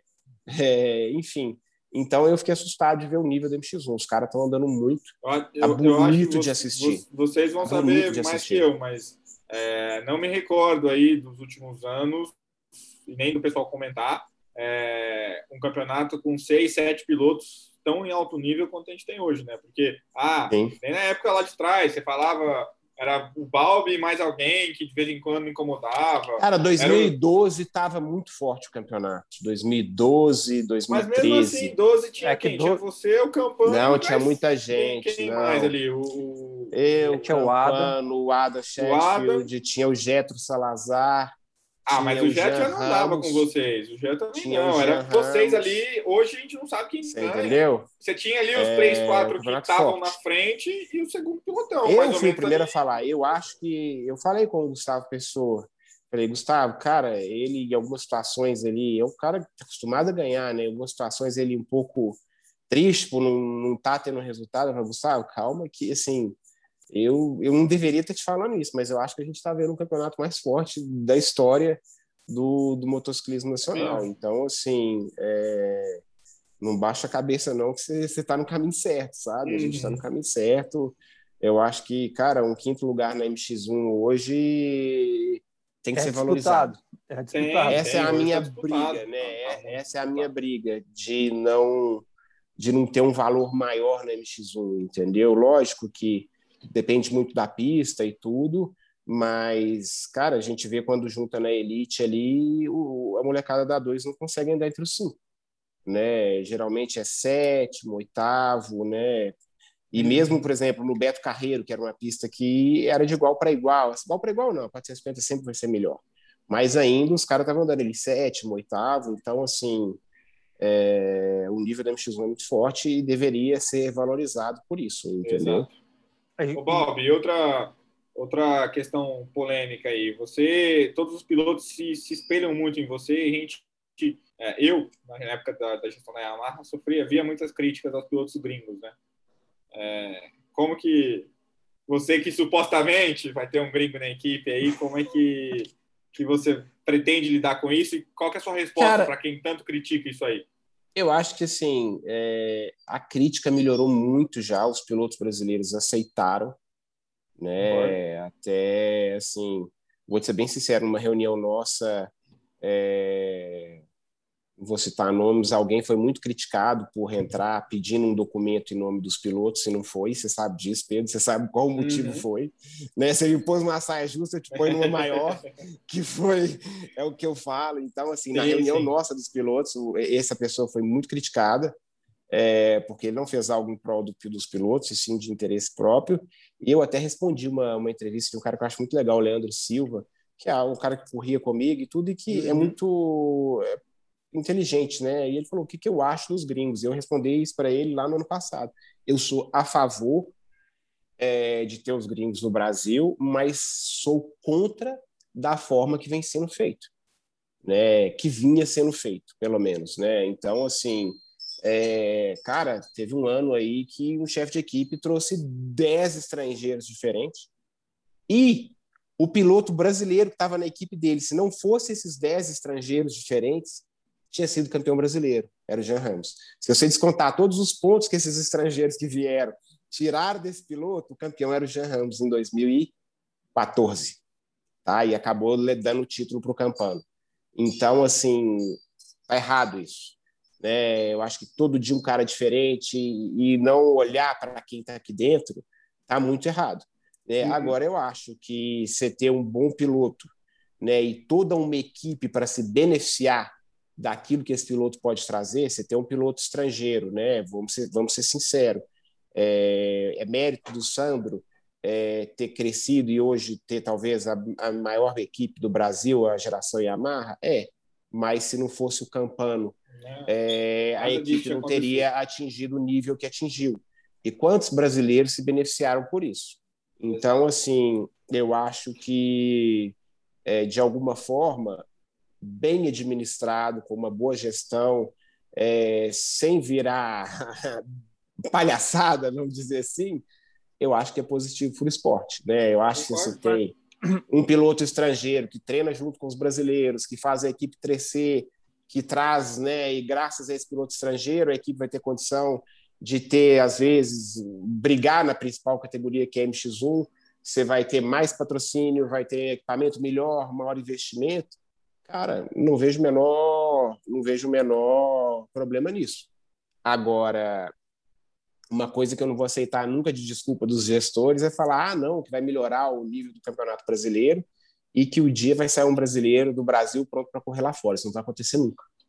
Tá? Isso não vai acontecer nunca. Pode ter um nível de campeonato que for aqui, a gente nunca vai tirar é, por conta de gringo. Essa foi sempre a desculpa usada sabe? Isso não vai acontecer nunca para elevar o nível dos pilotos brasileiros. Infelizmente, eu acho que a gente tinha que conseguir apoiar para ter mais Gabriel Andrigo, mais Enzo Lopes correndo fora, além de ter os estrangeiros aqui. Eu acho que tem que ser um, intercâmbio. eu, eu, concordo sabe? com tudo que você falou é, e acho que a vinda dos estrangeiros aqui ela eleva o nível dos pilotos daqui, mas não que isso vai fazer o piloto daqui ter sucesso lá fora. Não, não adianta, é outro tipo de é, é corrida, é outro, é outro mundo, ritmo. É outro mundo. Eu acho assim, sabe quando a gente vai ter, hum, até pista de menos, sabe quando a gente vai realmente ter é, um piloto saindo do Brasil próximo para correr nos Estados Unidos ou no Mundial, o dia que a gente tiver, sei lá, oito etapas no campeonato de Supercross e 12 etapas no campeonato uhum. de motocross. Por quê? Os caras têm contato todo final de semana. O Campeonato Brasileiro é muito espaçado, corre-se muito pouco no Brasil. O que faz o nível elevar é correr. É, imagina, tá o Campano gate, que né? puxa a fila, é gate, não é gate, mas tá o Campano, o Paulo, é, o, o Anthony, e aí o Fabinho que chegou na categoria, o Fabinho tendo que naquela disputa, né, no cronometrado. Quem tem o pau maior? Aquele negócio assim, e um querendo medir força com o outro e um querendo medir força com o outro o tempo inteiro. Cara, é, é todo final de semana lá fora é assim, os caras medindo força. Uhum. E isso faz o nível elevar, né? Isso tira os caras da zona de conforto. Agora, quando você tem uma corrida por mês, seis meses sem ter corrida, coitado do piloto brasileiro para correr lá fora achando que está preparando no Brasil. É, não vai acontecer nunca. Não vai, né? Esquece. Não vai. Não vai, não tem, entendeu? E é ruim até para os amadores que estão no Brasil, para a criançada. Cara, eu acho uma judiação a criançada ter que viajar para o Campeonato Brasileiro para correr uma bateria de 15 minutos. E não tem como ser diferente, né? Não tem como, porque não tem tempo hábil para isso. O campeonato é profissional, mas é assim, não é algo que pode acontecer agora. E eu gostaria muito de ver um campeonato amador separado para a criançada poder correr, sei lá, oito largadas no final de semana, entendeu? Para poder ter uma escola diferente. Para ter aquela, pô, e, é, podia ser Beto Carreiro ali, né? Ou até não precisava ser toda a pista, mas né, um lugar que tem uma estrutura de boxe bacana, tem uma sim, pista que tu sim. consegue girar, né? Porque quando sim. tem muita corrida assim, né? Uma uma tá acabando lá em cima e a outra já tá largando aqui, né? Então Exatamente, algo organizado cara, que dá para fazer. Eu acho que é, é, tem isso, a base ainda sofre muito, né? E, e, ainda bem que a gente, isso daí eu não acho errado a CBM fazer, de trazer eles para correr junto com a gente, senão eles não iam correr em lugar nenhum, né? Os pilotos amadores. Mas eu acho que tem que ser feito um trabalho aí para ter campeonato amador. E aí, na hora que esse campeonato tiver num nível forte, aí talvez sim ele pode ser separado do campeonato profissional né? Mas separar para criar, não. Eu acho que é criar, crescer tem, e aí tem se que ter separar. A, o dever de casa bem feito primeiro e depois. Sim, sim. Porque é triste, você vê a molecada treina um treino de 10 minutos e corre 15. O que, que esse moleque aprendeu com isso? Uhum. Né? É muito pouco. Ele aprende, às vezes, mais assistindo a corrida dos profissionais do que ali dentro da pista mesmo. Mas ao menos o cara, o molequinho já está tendo a oportunidade de largar, de correr, de ter uma pressão de corrida, né? E aí vai ter que elevar o nível treinando em casa, correndo prova amadora, enfim. É. é mas é, eu acho que hoje falta corrida mesmo de nível no motociclismo brasileiro. Ô, Balbi, tu falou que queria falar de corrida, né? Então eu vou fazer a, a pegadinha, aquela que eu prometi.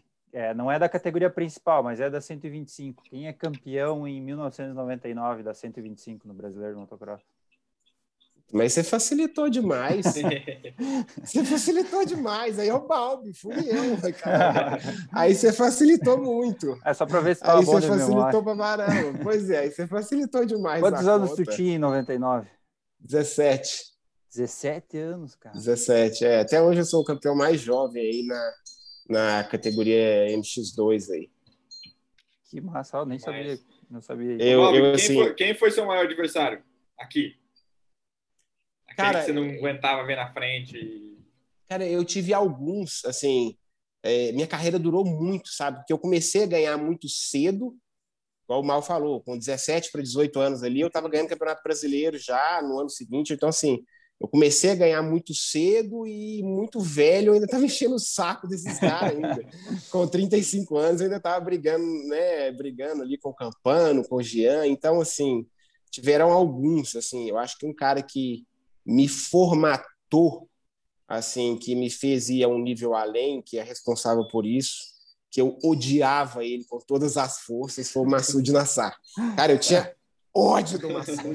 Foi uma rivalidade Cara, antigamente o motocross era raiz. E quando eu falo isso, cara, hoje eu bato papo com o Massoud, a gente dá risada e tudo. Cara, mas o Massoud, ele, cara, a gente se odiava. A gente, porque a gente corria, ele é de Minas, a gente na época não tinha muito, tinha muita corrida. Então a gente ia correr o Campeonato Carioca, porque na época tinha premiação, sabe? A gente ia ganhar dois mil reais no Rio, aí a gente ia ganhar cinco aqui em Minas, enfim. A gente corria todo final de semana. E todo final de semana a gente quase saía na porrada, porque era um dando no meio do outro e um passando o outro. Então, assim, era uma disputa muito, muito. E ele era muito mais experiente que eu, então, assim, ele era um cara muito raçudo, muito, assim. Ele era, ele era o campano da época antiga. Ele não tinha uma técnica de pilotagem bonita, mas era um cara que estava sempre ali, sempre brigando para ganhar as provas e tudo. E ele, ele, me ganhou um campeonato em 2002, já na categoria principal, eu estava com acho que 20 para 21 anos. E esse campeonato mudou a, a, história da minha carreira. Porque até então eu considero que eu era um bom piloto, um piloto profissional, e eu já eu assim me considero na época corria eu, o Paulinho Stedley, o Rafinha e o Massoud, sabe? É, tinha o Chumbinho também, se eu não me engano. Mas em 2000, é, o Chumbim estava em 2002 também. Eu era o mais, assim, eu já me considerava o mais talentoso, eu tinha tudo para ganhar, mas eu estava meio que na zona de conforto, sabe? Eu era aquele cara que me dedicava, fazia tudo certinho, mas não estava ao in realmente. E, cara, eu perdi esse campeonato para ele, que era um campeonato que eu podia ter ganho. Cara, isso mexeu muito comigo, e isso até hoje eu vejo às vezes piloto perdendo campeonato, cara dando risada, tranquilo. Cara, eu chorava eu fiquei pé da vida, fui embora para minha casa e essa raiva só passou na hora que eu larguei uh, na abertura do campeonato no ano seguinte e ganhei com mais de um minuto de frente. Foi algo assim que modificou o Balbi, assim, que, cara, eu não sei, aquilo acendeu uma luz dentro de mim, cara, e foi 2003, 2004, assim, é, eu considero, eu lembro que eu tinha comigo mesmo, eu não perco mais e eu não perdi mais nenhuma corrida. Quando eu perdi uma corrida, lógico, uma moto pode quebrar, ou eu caí, mas em momento nenhum, em 2003 ou 2004, eu entrei para uma prova, ah, e um piloto me passou a duas voltas do fim porque eu cansei, ou eu não tive velocidade. Cara, eu ganhei tudo e eu atingi um nível assim tão elevado que eu falei, eu vou embora. Foi o que me levou a correr fora, né, do Brasil, nos Estados Unidos. Então, eu acho que é, esse foi o primeiro dos adversários, aí depois vieram outros. Nos Estados Unidos, eu briguei muito com o Nico Way. Cara, e o Nico Way, a gente se odiava. É, depois a gente criou até um relacionamento legal de amizade, né? Enfim. E tinha igualdade de equipamento, é... Ele... Porque Não, ele sempre estava em equipe, é... ele sempre ele sempre tinha equipamento muito melhor do que o meu mas eu tinha um sangue no olho, entendeu? Na verdade, assim, ele era superior, ele era superior no, no Supercross, né? Eu não tive escola de Supercross, eu comecei a andar Supercross, sei lá, com 23, 24 anos, então ele levava uma vantagem no Supercross, mas no motocross ele perdia quase todas, sabe? Então assim, e todo mundo ria dele, porque ele estava em equipe oficial e eu era privado. Então assim, é, nos Estados Unidos acho que foi o Nico e aí, cara, nas minhas vindas para o Brasil, um cara que sempre me surpreendeu muito foi o Leandro Silva, né? Hora ou outra eu vinha correr no Brasil. Minto, antes do Leandro, teve o Marrom, que a gente teve uma época que, cara, é, tive boas disputas nessas indas e vinhas minhas, que eu fui para a Europa e corri uma corrida aqui, voltava para lá, era corridas esporádicas. O Marrom às vezes incomodava, é, mas o Leandro Silva era um cara que conseguia realmente elevar o nível dele. Tipo, técnico, eu chegava, né? Leandro sim, eu muito chegava técnico. às vezes, sim, não e rápido. O Leandro era rápido, assim muito rápido. Eu chegava num nível muito superior e de repente o Leandro se, destaca, se destacava da galera. Era eu e ele virando três, quatro segundos acima do terceiro lugar, entendeu? Então, assim, tanto que até hoje todo mundo fala ah, os motocross das nações, eu falo que eu tive um grande companheiro, que foi o Leandro Silva. É, duas das finais eu não teria colocado o Brasil na final sozinho, porque o Leandro estava lá, entendeu? Nas outras duas que o Brasil tem historicamente, é, eu tive um resultado muito superior, assim, tipo assim, foram os meus melhores resultados, né? 2010 eu enfiei um quinto na na nos Estados Unidos, 2009 eu coloquei um sétimo, brigando com corrida, com Campano a corrida inteira na Itália, é, assim, mas o outro brasileiro era, sei lá, 27 alguma coisa assim. E a gente classificou, mas o Leandro não. O Leandro a gente ganhou duas final B, nós dois ali andando entre os três, entre os cinco.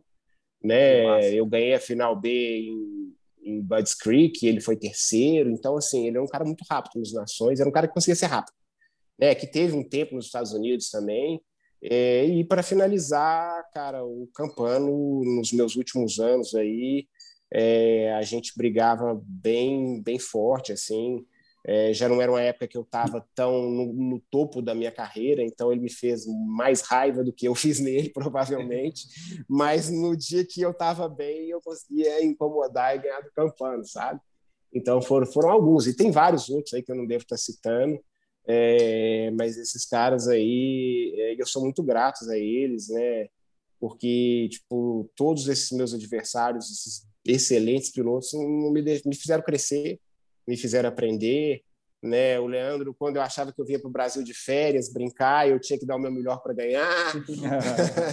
o Campano, numa época que eu já estava tipo assim, ah, vou colocar um dinheiro no bolso e vou ganhar uns títulos aqui. O cara veio para incomodar também. E o Massude lá atrás, que foi muito importante, eu acho que na formação do meu caráter. Ele me bateu tanto que ele me moldou um cara talvez tão duro quanto ele, sabe? Então, assim, é, eu acho que é legal. Eu, eu, sempre tento olhar o.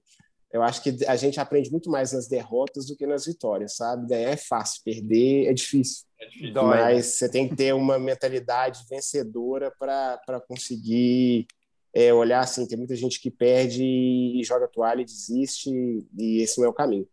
Cara, e desses caras que tu andou, é, falando principalmente fora, assim, que tu, tu citou o Nick Way aí, né? Um cara forte que tu andou junto, brigou com ele nesse Nações 2010 aí, tu até hoje mandei para uns amigos aqui que nós ia ter esse bate-papo que os caras lembraram que nesse 2010 o Elton, o Elton tava lá contigo, né? O Elton. Sim, o Elton tava lá, sim. também. E o, e o Edu Susba aqui também tem uma memória incrível. Lembrou que tu brigou muito com o Nagel nesse Sim, eu briguei com o Nagel, exatamente. É. Cara, eu briguei com o Nagel nesse 2010 e com o Clemente Dessal. Cara, eu lembro que foi, eu larguei muito bem e assim, eu, eu precisava fazer a corrida da minha vida, porque eu fui o último a entrar na pista, os outros dois pilotos não tinham ido bem, e assim, a chance da gente classificar direto para a final era mínima. Então, assim, eu precisava fazer a corrida da minha vida. Eu larguei ele em quarto e eu fui a corrida inteira. Tinha um, quadro, não era nem um triplo, um quadro em subida, que eu acho que tinha uns quatro pilotos só pulando ele no final de semana. Um era o Dange, o outro era o Cairoli, e eu era um desses quatro que estava pulando. E aí o Clemão Desal não pulava, nem o Nago pulava. E aí, várias vezes, o Desal me passava, eu vinha lá e puf, pulava por cima da cabeça dele, passava ele de volta. E a gente foi assim a corrida inteira. E, cara, e, e foi uma corrida que eu andei muito, andei muito. Talvez, assim, uma das corridas que eu mais andei até hoje e foi legal, porque eu já estava correndo no Brasil, eu não estava correndo nos Estados Unidos, eu já eu vinha correndo no Brasil, eu saí do Brasil para correr lá. E assim, foi bem legal essa, essa corrida, assim, eu fiquei bem feliz com o meu desempenho ali. E a gente conseguiu classificar o Brasil assim com um time bem desacreditado, né? É, deu um monte de problema, né? Deu um monte, deu um de, problema. de problema. Assim, era para ser né, na última etapa. O... A princípio era eu, o Ratinho e o Dudu, daí machucou o Dudu, daí machucou o Ratinho, aí passou a ser eu, o Pipo, Thales, machucou o Thales, aí no fim foi eu, o Pipo e o Anderson e Cidade, o... que estava nos Estados Unidos a passeio, ele não estava andando de moto, ele não vinha correndo, então, assim, a gente foi com um time que não, não que os pilotos não tinham qualidade técnica, que não era esperado que esse era o time, ninguém estava preparado para isso. Né? O único piloto que realmente fazia parte do time até uma semana antes da competição era eu.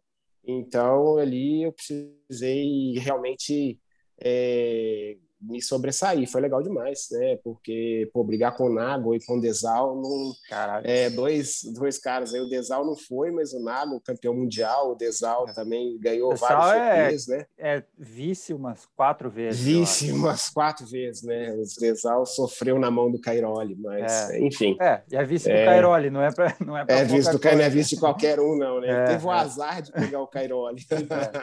Mas assim, cara, eu, o que até a ideia de tu andar junto com esses caras, é... faltava muita moto para tu andar na frente dos caras, né? Tipo, até mesmo daí no, no, teu período de Estados Unidos e de mundial, né? Sempre eu digo que assim, a gente assim, quem não entende, quem não teve 100% em lá dentro do motocross, às vezes acha que assim, é a moto, não é que falta moto, eu costumo dizer, é o programa.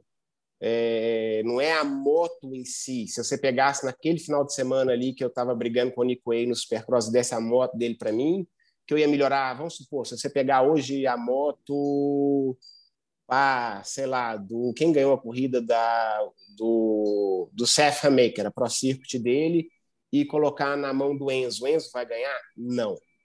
Entendeu? Mas se você pegasse uma moto top, o programa top é o fato de você tem uma moto que já é melhor que a sua. E aí, imagina, se a minha moto de corrida era, sei lá, 10, 15% inferior, a minha moto de treino era 30% inferior da minha moto de corrida. E aí, uma moto de treino que não me dá condição de treinar no limite. eu treinando sozinho, sem ninguém mais rápido para me puxar. E aí, na hora que treina, eu tenho que dar conta, eu tenho que sei o quê, eu tenho que saber o que, eu vou fazer no dia seguinte. Enquanto que o cara que está na, na, equipe oficial, na época, por exemplo, o Nico era um cara que ia com o mecânico, ia com o treinador para a pista, o treinador falava, hoje vai fazer X baretes disso, era uma moto com pneu zero, com gasolina especial, tudo aquilo que ele tinha na moto de treino dele, eu tinha, sei lá, 30%, 40% daquilo só no dia da corrida. Então, meu primeiro treino era acostumando com a moto de corrida. Você está entendendo? Então, assim, é o programa. E aí, o, o Nico Way treinava com o Vilopoto todos os dias. Então, ele treinava com o cara mais rápido do mundo. Imagina. Então, assim, não é assim, ah, eu vou pegar uma moto oficial e vou colocar na sua mão e você vai lá e vai ganhar. Não, é o programa. E aí, se você for falar tudo, é desde Uh, eu, quando estava correndo na 65, eu não corri na 65. Eu corria de 85, meu pai não tinha dinheiro, aí comprou uma moto, colocou um menino de seis anos, de, de 8 anos para correr no 85, que eu não dava pé, enquanto o cara estava fazendo, sei lá, 10, 15 largadas no final de semana. Com motinha é, então eu Com motinha zero, né? Então, assim, eu costumo dizer, um piloto, tá, por que, que o americano ganha tão cedo? Ah, um piloto brasileiro, vão inventar um número chega com 15 anos, ele tem mil largadas. Um americano chega com 15 anos, ele deve ter, sei lá, 100 mil largadas. Nossa. Porque ele corre muito, ele treina de moto, ele corre na, 65, na 50 e na 65. Aí depois ele vai na 65, na 85 e na 100. Aí Super depois mini. ele vai na dois tempos, na Super Mini, e assim, é outra realidade, né? E sim, mesmo não tendo essa realidade da minha infância, se eu tivesse tido uma equipe oficial e tivesse tido o tempo necessário para elevar o meu nível, tenho certeza que meus resultados seriam muito melhores. Falar que bastava me dar a moto de quem estava ganhando lá, sei lá, naquele dia lá no final de semana Destinações, o Dange ganhou a corrida, se me desse a moto dele, eu ia ganhar? Provavelmente não. Ou talvez melhorasse duas, três posições do meu resultado. Agora, se eu tivesse dois anos ali me preparando, tendo a oportunidade, é, eu tenho certeza que eu teria brigado aí com os melhores pilotos do mundo. Não tenho a menor dúvida disso, porque eu costumo dizer, o caminho que eu percorri foi muito longo.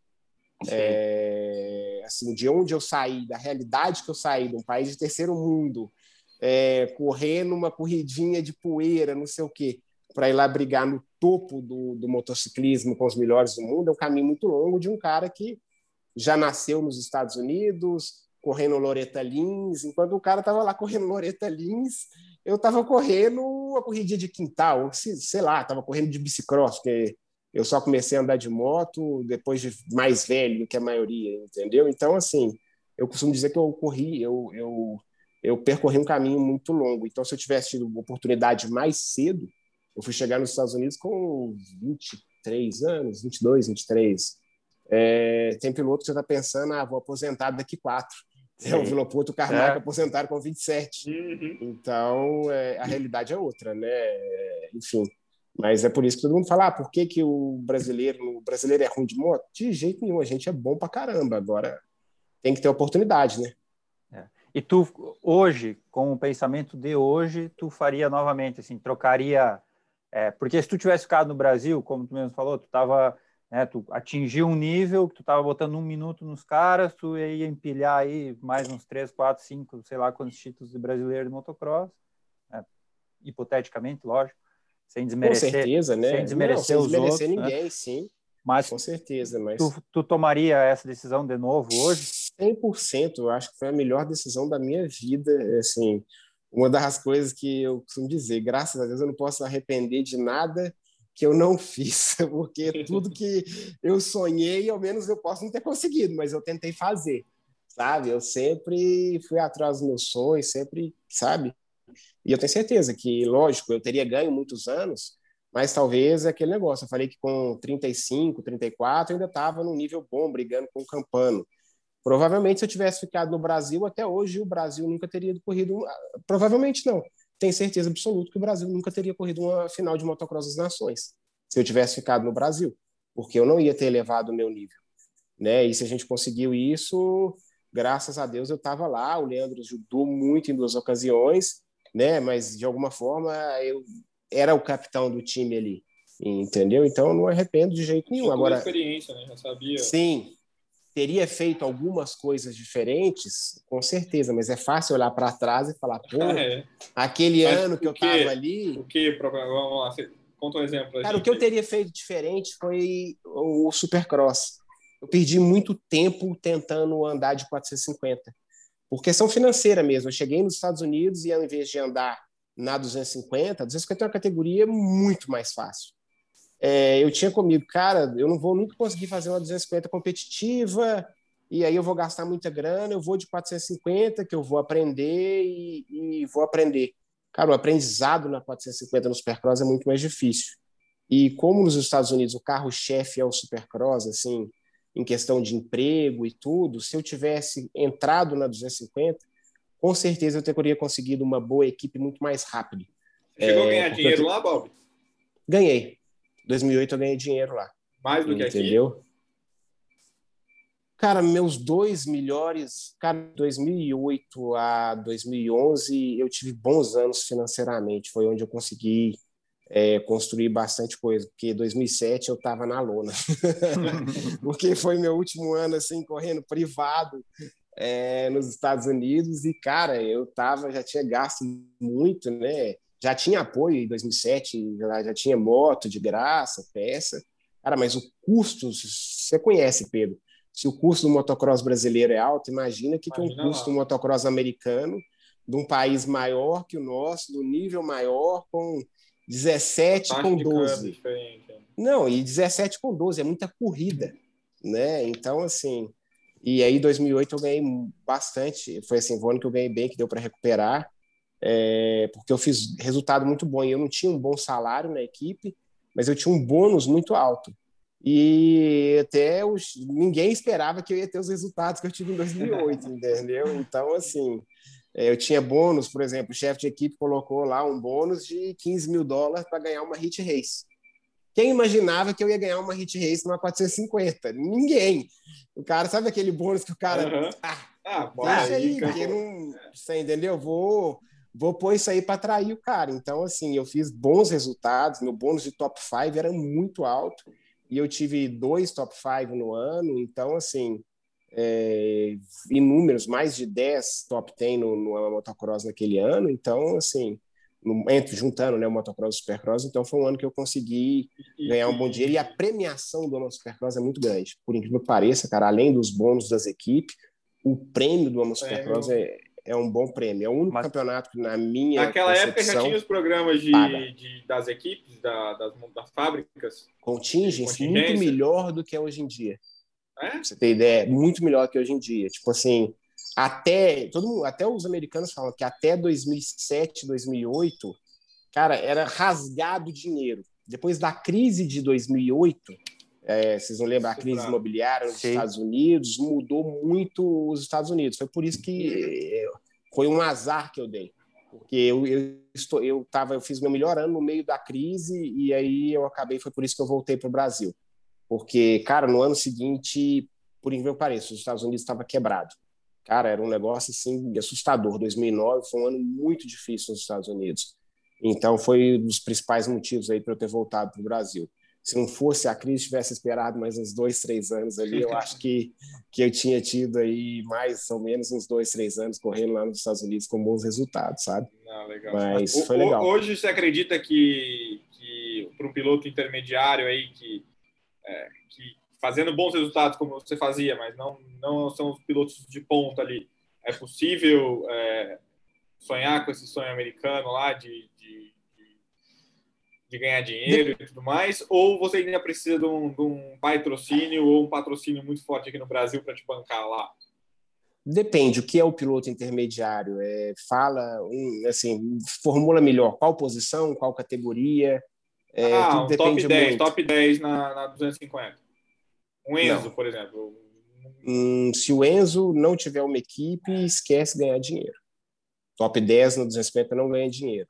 Na 450, por conta do Supercross, é, o piloto ganha muito dinheiro. O piloto que está correndo o main event ali, ó, é, ele classificou entre os 20 melhores no Supercross, ele não sai com menos de 5 mil dólares todo final de semana. De premiação entendeu? ou de salário? De, de premiação. Fora que isso só premiação, uhum. entendeu? E aí vem contingência, vem bônus. Não, e, é, e, e, e na é, é meia moto, né? 5 mil dólares sim, lá é meia moto. Sim, sim. Mas na, na 250 a premiação é, é muito inferior. Mas aí o que tá? Na 250 você tem a chance. Né? Igual o Enzo foi o piloto oficial de fábrica. Né? Uhum. Então, assim, cara. É boa eu, essa imagino... equipe dele agora? Cara, é uma equipe nova, sabe, Mal? Assim, eu acho que a equipe tem chance de crescer muito pelo fato da Honda estar tá sem uma equipe satélite forte. Não tem mais a Geico, entendeu? Então, se você olhar, todas as equipes Honda de 250 cresceram muito. A equipe, a Fênix foi uma, a outra é até a equipe de um amigo meu, que é, é a Chaparral FXR, que é do Michael Lindsay, cresceu bastante também.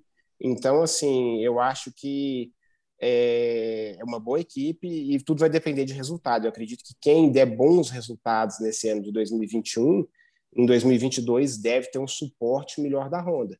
Mas eu acho que o Enzo está no caminho certo. Eu acho assim, ele deu azar, ele não podia ter se machucado. É, assim, eu, eu acredito assim, foi uma pena ele não ter conseguido ficar na JDR e dela pular para uma outra oficial. Porque assim, ele ainda não ganhou dinheiro, ainda não estaria ganhando dinheiro, mas é consequência. Na hora que ele mas começasse a andar caminho, entre né? os na hora que ele começasse a andar entre os cinco ali, ele teria equipamento para isso, entre os três, aí, meu amigo, assina contrato de 200, de 300. Sim, eu ainda vejo o Enzo é, conseguindo dar a volta na carreira dele, né? Não só o Enzo, cara, eu, eu aposto muito no Marcelinho também. Marcelinho. É o último ano dele como amador, cara, é, não sei, eu, eu, eu acho que esse, esse menino vai, vai dar trabalho. É, ele é muito eu novo, acho né? Que ele vai dar trabalho. Ele é muito novo, é, ele é bem discreto, assim, quase não fala, uhum. e tudo bem na dele, assim. E acelera. Mas ele acelera muito. Ele é bem rápido, entendeu? É, não sei, a Suzuki 250 não é, uma, não é uma boa moto, não sei se isso pode atrapalhar um pouco em relação a resultados, né? Porque a gente sabe, uma boa moto é, original, uma fantástica moto preparada ou até uma oficial. Né? Quando a moto original é ruim, é difícil fazer um projeto vencedor, sabe? Mas é, eu acho que o Marcelinho também vem aí para seguir o mesmo caminho do Enzo, que quando você entra pelo amador é muito mais fácil né? Que é o que a gente está tentando, é o que eu tenho tentado falar muito com o Gabi Andrigo. Cara, a uhum. gente tem que entrar pela porta é, lateral, não vamos dizer que é a porta dos fundos. Você tem que entrar para o circuito profissional pelo amador, é ser resgatado por uma equipe, mesmo que uma equipe menor, do amador, que é o que aconteceu com o Enzo, né? Ele veio amador, amador, amador e já entrou. E aí você entra dentro do programa. Né? Você imagina o Enzo quantos anos tinha quando estava treinando com o Chad Reed. Você imagina o que, que é o programa, é, Então, assim, o que o Enzo aprendeu treinando ali com o Justin Hill, com o Chad Reed, enfim. Só de conviver é... ali já. Cara, não é conviver, você tá vendo o que o cara tá fazendo na pista todo dia, todo dia você tá olhando pelo cronômetro, eu preciso melhorar, oh, peraí, ele entra nas costelas assim.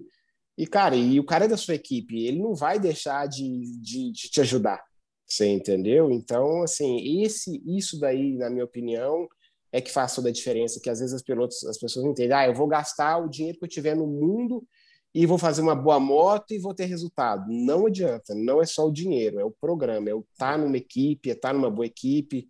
É, na minha época ainda tinha dificuldade de pista de supercross para treinar, que era muito difícil, hoje está bem mais fácil. Não tinha as pistas é, que você podia pagar e andar, era só as pistas de fábrica, então Puta, tinha época que eu treinava no máximo uma vez na semana, supercross para correr no final de semana. Ah. Não era bom, não. Era bem mais complicado. O buraco, a diferença era muito maior. Por isso que a gente também vê um campeonato mais competitivo hoje. Né? Todo mundo tem oportunidade. Na minha época, quem tinha oportunidade, meu pai tem uma brincadeira que ele fala, na terra de cego, quem tem um olho é rei, né? Quem tinha oportunidade nadava de braçada. Hoje em dia a oportunidade está aí meio que para todo mundo, sabe? Então isso automaticamente torna o esporte mais competitivo. E esse lance de oportunidade até aqui no Brasil também, né? Tipo assim, hoje a, os, a galera da MX1 ali, os principais, conseguem todos ter uma moto com suspensão kit A, por exemplo, que é um negócio que 15 anos atrás um e outro só conseguiam. Sim, sim, sim, com certeza. Hoje em dia, assim, cara, o custo no Brasil das equipes também tá alto. Ocorreu uma categoria MX1 no Brasil é muito. Todo mundo pergunta, ah, porque você não tinha piloto na 1? Um, porque, cara, porque é caro. É o salário, a brincadeira é muito mais caro, mas a 450 quebra menos, esquece. Né? A moto do Gustavo Pessoa ano passado, sei lá, é uma moto que não custava menos de 150, 160 mil reais a moto de corrida dele. Né? E aí você começa a fazer conta, moto de treino, salário, não sei o quê, né? Uma moto hoje é 70 mil reais, vai pôr mais uma suspensão, é 50. Isso aí já deu 120. já, já passou, né? Daí você põe mais 30 do motor, você está em 150. E assim, você fez duas corridas, tem que dar manutenção, tem que trocar tudo. Se você tem uma moto forte demais para correr e é de treino não é igual, não tem desempenho. Cara, é, é, é ilimitado o que você consegue a gastar. É a conta é muito alta. Sim. Você entendeu? A conta é muito alta. Quanto custa uma embreagem? Cara, sei lá o que custa uma embreagem no Brasil, mas imagino eu que, sei lá, uns fazer a conta por baixo, 200 dólares, faz a conta aí. É, já é, né? Então, assim, de uma... Entendeu? Mil e pouco já, mil e bastante. De mil, mil, e mil, reais. mil e mil. Mil e duzentos reais, uma embreagem. É, o piloto da 450 é, é uma embreagem por corrida. Não, é uma embreagem por corrida. Eu, na minha época, tinha vezes, dependendo da pista, que era uma para primeira, uma para segunda. Então, assim, cara... Pneu, é... par de pneu hoje não é menos de 700 reais. Exatamente. Então, isso é uma coisa que assim, todo mundo tem oportunidade, mas não tem também mal. É difícil, assim, porque o topo da categoria MX1 é, é muito forte. Antigamente, um cara, um bom piloto, né? Ele comprava duas motinhas, preparava, ele ia, ia andar e ele terminava na mesma volta do primeiro. O melhor piloto do estado ali que não acompanha o campeonato. Hoje esse cara toma três. Uhum.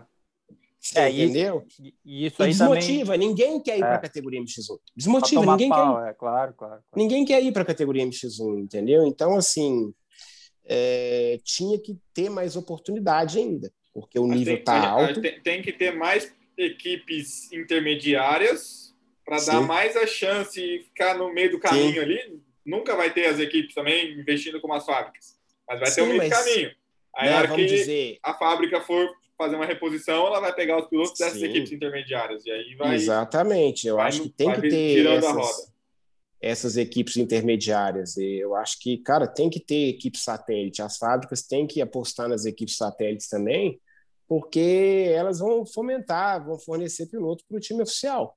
Né? Então, eu acho que é um ciclo, é muito caro. Se a gente pegar um piloto igual, um, um, um por exemplo, um, um Caio Lopes, cara, é, ele é um puta de um piloto, o cara é rápido pra caramba e tudo, mas ele trabalha durante a semana. Como que você vai hum, querer exigir dele competir com não o Campano, como. com o Getro? Não tem como. Né? Então, é, a categoria MX1 ficou complicada, mas assim, sem o Caio Lopes, sem o Matito, sem, sei lá, apareceu um menino que eu gostei de ver, um do Pará, é Renica, Ren, é Diego Henrique, corno nacional também. É. Cara, esse menino me surpreendeu, porque ele anda na 1, uhum. o grandão, o tal do cavalo, e ele andou entre os 10 ali, um cara rápido. Então, assim, tem um outro também, um Guigão, os pilotos intermediários, que são importantíssimos para a categoria e a gente precisava que o campeonato cuidasse desses caras, porque esses caras são muito importantes para o campeonato. Você entendeu? No AMA Supercross, um cara que terminou em vigésimo não ia ganhar 5 mil dólares se a organização, as fábricas, os patrocinadores não julgasse ser importante a participação desse cara, não.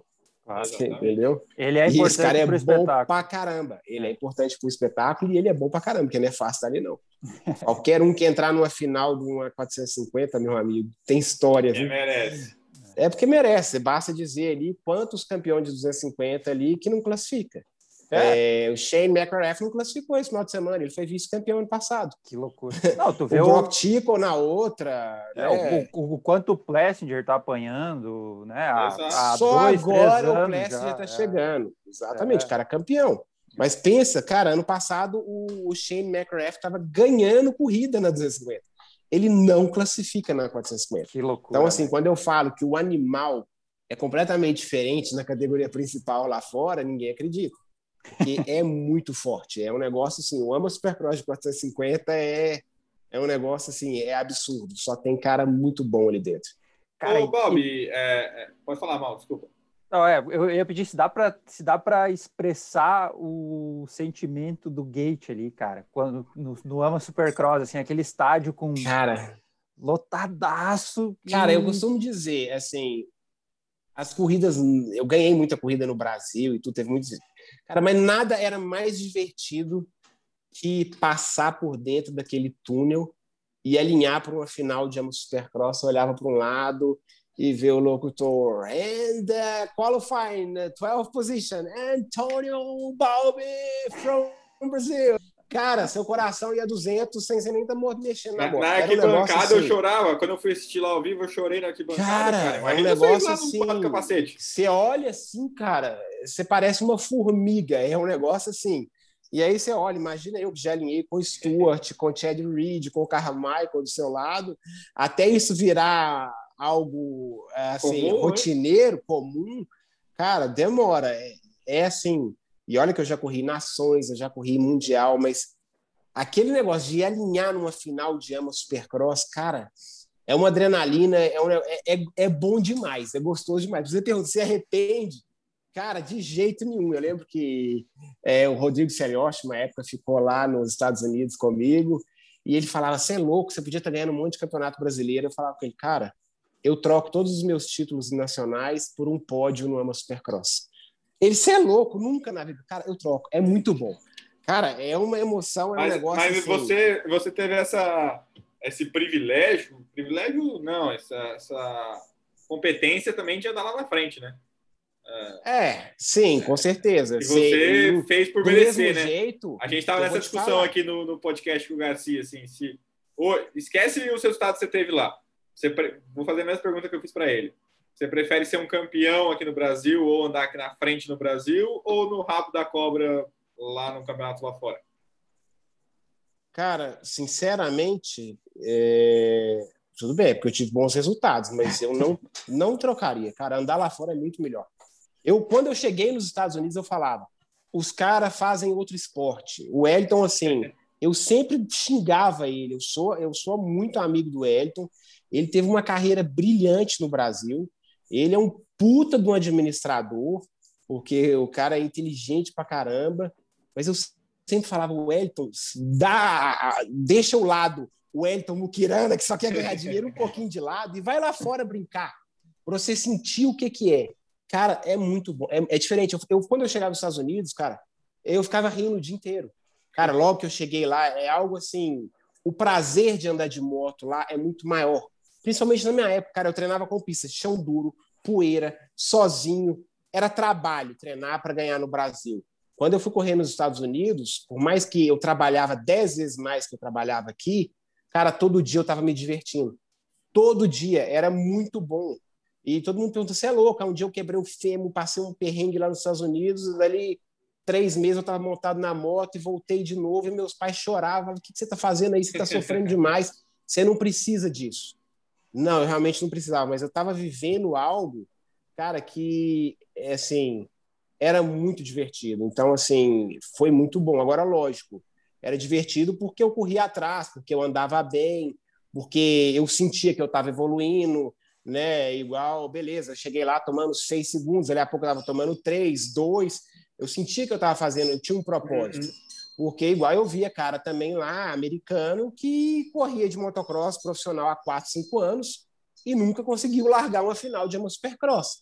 Do mesmo jeito que eu falei que não tem nada mais legal que alinhar numa final de uma supercross, não tem nada mais frustrante do que voltar para casa sem ir para a final. Cara, é muito frustrante. É uma merda é a semana inteira mal-humorado até chegar o próximo final de semana. Então, assim, é lógico, né? Se eu fosse um desses caras que estava lá e que, que não classifica para a final e que só anda na parte traseira, com certeza é muito mais legal ser um campeão aqui. Né? É, eu acho que a comparação seria essa. Uhum. Mas, oh, e como que era? Tu falou, pô, quebrei a perna e passei um perrengue.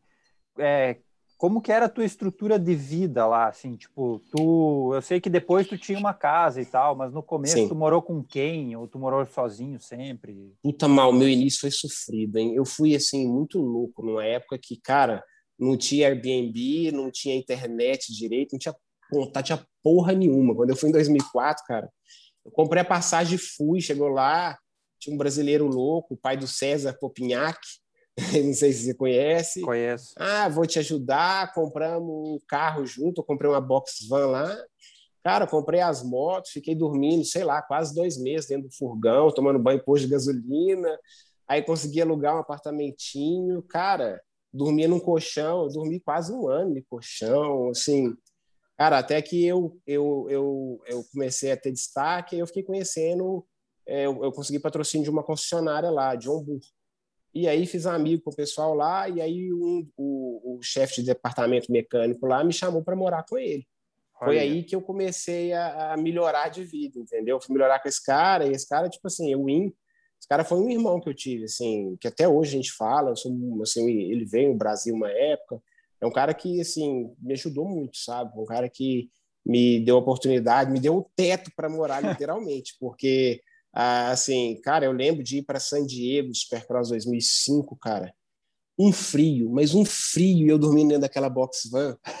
Cara, de, que era de perguntar assim, o que, que eu tô fazendo aqui? Eu levantava já mal-humorado, cara. Mas sozinho? Aí, cara, Ou tinha um... sozinho, sozinho. Esse dia é, eu consegui um amigo meu para chegar lá, porque ele trabalhava também, essa época eu não conhecia o IN ainda. Eu consegui um cara para chegar lá só na hora da corrida. Aí na hora da corrida ele me dá a placa. Então, assim, o início meu foi raiz, foi sofrido. Aí tu foi fazendo coisa assim, mexer na minha moto, tudo, né? Por sorte, eu fui criado de oficina mecânica, meu pai era mecânico, então eu sempre dava manutenção na moto, fazia tudo e tal. Entendeu? É aquele negócio, quem ninguém vê os perrengues que eu passei, sabe? Cara, mas eu passei muito perrengue. Então, assim, mas é legal quando você tá lá e aí depois né? Igual 2008, um monte de brasileiro assistir, puto balbo numa equipe, numa SEMAI com mecânico e isso e aquilo. Cara, dando entrevista, autógrafo com as meninas da Router segurando sombrinha, as americanas peitudo, uma do lado da outra. Ah, o cara tá vivendo a vida dos sonhos, cara, mas até chegar lá, cara, eu ralei muito. E muito, o inglesão, tu já manjava mas não arrependo. Foi? Cara, eu estudei muito em dois, no meio, assim, eu sempre gostei, assim, eu sabia, eu, eu nunca fui muito de gostar de estudar, mas eu sempre gostei de inglês. Então eu tinha uma ideia, alguma coisa. E aí no final de dois, no início de 2004, quando eu estava muito bem, cara, eu falei, eu vou embora. E eu lembro que eu dava entrevista no final das corridas, depois que ganhava em 2004, e falava, eu vou embora. Ninguém acreditava. Todo mundo achava que dava risada. Né? Vai o quê? E eu já estava estudando inglês porque eu ia embora. Cara, e eu fui campeão brasileiro, o campeonato acabou. Dali duas semanas eu entrei no avião e fui embora e, e não voltei mais. Assim, voltei para casa machucado, com o fermo quebrado e tudo. Mas, assim, é, eu fui na cara e na coragem. E quando eu cheguei lá, eu vi, realmente, eu não falava porra nenhuma de inglês, eu tive que aprender. Entendeu? Até realmente aprender, assim, eu comunicava, mas até conseguir conversar com os pilotos, ter uma conversação maior assim, foi meio que na raça, assim, mas pouco a pouco a gente vai aprendendo e aí depois vai embora, né? Hoje em dia parece que os meninos já nascem sabendo falar é, inglês. É, não, hoje em dia minha filha já fala inglês. É, é um negócio de louco, a gente era muito, a gente é muito pré-histórico, que é. porra é essa, bicho? Um negócio assim, meu filho pega o celular, e fala inglês e mexe para um lado e para o outro, eu vou fazer qualquer coisa, cara, é uma dificuldade. É. É, cara, o Pedro é de outra geração, assim, você não faz ideia, Pedro, o que, que, a gente sofre. Pedro é 10, 10 anos mais novo que nós. Pois é. é. Cara, Também e... fez 40 já, mal? Não, mas tô fez chegando 40. lá, né? Tô com 36. Ah, você é mais novo que eu também, eu faço 40 esse ano. É, então estamos a caminho. E, cara, teve algum Não, piloto que te, que te abraçou, assim? Algum piloto... Tipo, tu falou que teve esse, esse mecânico in, né? Mas algum piloto ali da cena que daqui a pouco, pô, dá um... Faz cara, isso, teve, vai por aqui. Teve dois caras, assim, um que me abraçou realmente, um piloto que me abraçou, mas não era um piloto em atividade mais, era um ex-piloto, é o Doug Dubac, que foi um cara que me patrocinou, que me ajudou, que ideia, no primeiro ano meu lá, 2006, que eu fiz o ano motocross, ele que pagou para uma equipe levar a minha moto para as etapas, entendeu? Então, assim, foi um cara que acreditou, que me ajudou, mas era um empresário, que é dono da DRD, é, fazia muita coisa junto com a Yamaha de corporate, até hoje ele testa para a Yamaha muita coisa, então, assim, é, ele não tinha tempo. E um cara que me ajudou, que me deu um monte de dica, que era ativo, é o David Villeman. Ele ah. sempre simpatizou comigo, assim, não me chamava para jantar na casa dele, não, e tudo, mas toda vez que a gente encontrava na pista, ele vinha, batia papo, é, me dava as dicas, principalmente no Supercross, que eu tinha muita dificuldade, entendeu? Foi um cara que, que, que me ajudou bastante, foi um cara bem legal comigo, assim, e apesar de ser francês, todo francês é meio piradão, assim. e ele é bem doidão, né? Ele, ele é bem doidão, tinha dia que ele estava mal-humorado, nem eu ia cumprimentar ele, ah, nem cumprimentava direito. Aí tinha dia que o cara vinha no meu box me procurar, e aí, vão caminhar na pista. Eu falava, o que acontece com esse cara? Pô, ele era assim, ponteiro, assim, né? Não, ele era. Na época que eu estava lá, ele tinha sido ponteiro, ele já estava assim, na curva descendo, mas ainda era uma curva descendo, mas era um cara top 10, um cara que há dois, três anos atrás tinha ganho corrida, né? Então, assim, e tudo que ele tá, o maior orgulho dele é falar I got seven Supercross wins. This guy got nothing. Porque ele odiava, ele, ele era companheiro de, de, equipe do Nick Way, mas ele não gostava do Nick Way de jeito nenhum. E o Nick Way, apesar de assim, ser um bom piloto e tudo, era um cara muito querido, um cara muito bom de marketing. Então, na equipe, ele, o Way era o queridinho. E ele olhava para mim assim, you gotta beat this guy, so we're gonna make fun. tipo assim, ganha desse cara para mim que nós vamos rir da cara dele porque ele ficava puto. Pô, eu tenho sete vitórias no Supercross, esse cara nunca ganhou uma corrida e todo mundo só puxa o saco dele na equipe. Ele ficava puto, entendeu? Assim, era, era engraçado. E aí ele falava: meu projeto é te fazer ganhar do Nico Way. E aí, eu acho que mais por isso, ele devia rir muito da cara do Nico Way. Aí foi, criou o ódio, tipo, entre eu e o Nick. E aí, final de semana de corrida, assim, Cara, já teve vezes ele me dá prejuízo. Ele me estourou um kit A que me deu 800 dólares de prejuízo. Eu falei, eu vou matar, vou mandar a conta para ele. então, assim, era uma época difícil, sabe? Estourou Mas depois como? passou. Pancada, pedaleira na roda dianteira. Pegou bem no tubo da suspensão, Nossa. amassou o tubo da suspensão. Assim, cara, o motocross hoje em dia está muito mais educado, gentil. Tá bem boiola, bem viadinho, para ser sincero, igual o Anderson passou o Ferrandes esse final de semana na corrida e falaram que a organização estava investigando. Cara, aqui na minha época era nada, era tipo assim, todo mundo ia dar risada. Tipo assim, antigamente era bem mais raiz, mas eu entendo, o motocross hoje é, é mais rápido, é mais perigoso também, entendeu? Então, assim, as quatro tempos, eu acho que elas estão muito rápidas as motos, eu acho que é, é tecnologia, é o desenvolvimento, mas o esporte talvez um pouco mais perigoso pelo quão rápidas são as motos hoje em dia, principalmente a 450. É algo assim surreal, porque as motos são rápidas o, e, e mais surreal de, ainda. De, de, de, acidentes, né, e de lesões aumentou, aumentou muito, muito. anos. E sabe o que é mais o que é mais preocupante na minha visão ainda é o quanto um piloto amador consegue andar rápido numa quatro porque na época da dois tempos, o piloto amador era muito lento, porque é uma moto que você precisa ter muita técnica e para poder saber fazer ela caminhar rápido. E, cara, qualquer piloto amador hoje pula uma mesa de 30 metros assim, dando risada. Porque a moto é muito forte, só a moto acelerar. faz tudo sozinha. Ela permite, é né? Só acelerar a moto permite, entendeu? Só que, cara, não tem airbag, não.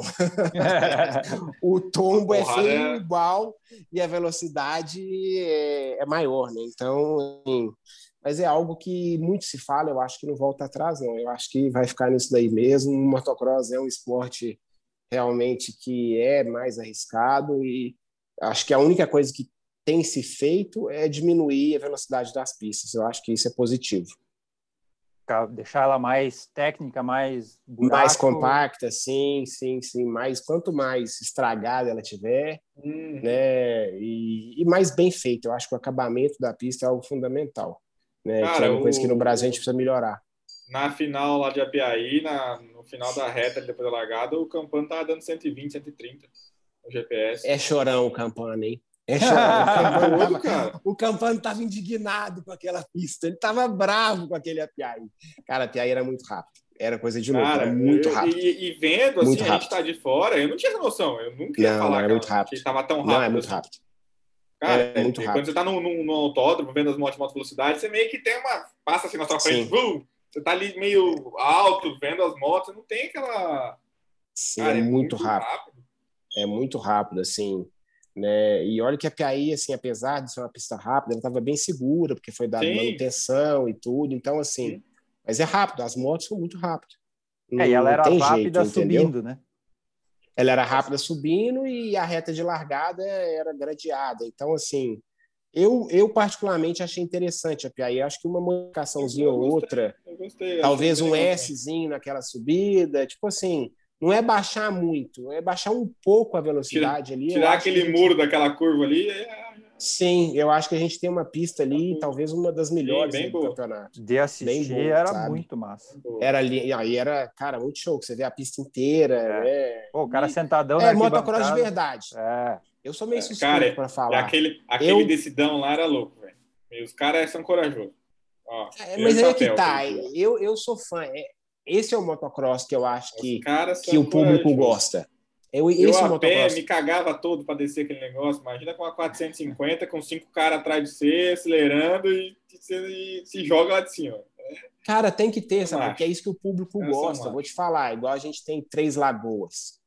Cara, é uma pista técnica e tudo, mas a velocidade é tão baixa que fica uma corrida feia, sem graça, sei lá. É uma boa pista. É, tinha também uma, onde tem a lagoa, aqui em Minas, como é que chama lá, Mal? Você que é bom de Três, memória aí. Três, Frama. Né? Fama, ah, fama. Ah, tá. Fama, uma pista muito travada, não é uma corrida bonita. Hum. Né? Aí você vê a Piaí, ou você vê o Beto Carreiro, Beto Carreiro. não tem tanta velocidade, mas, mas tem, tem é um, um supercross, um salto animal e tudo. Cara, a pista é muito responsável pelo espetáculo. Exato. É uma das coisas que eu, que eu gosto muito do Carlinhos Romagnoli. Eu falo com ele, cara, você precisa melhorar a pista. É feio na televisão. Não é porque os uhum. caras não sabem andar, é porque a pista não permite.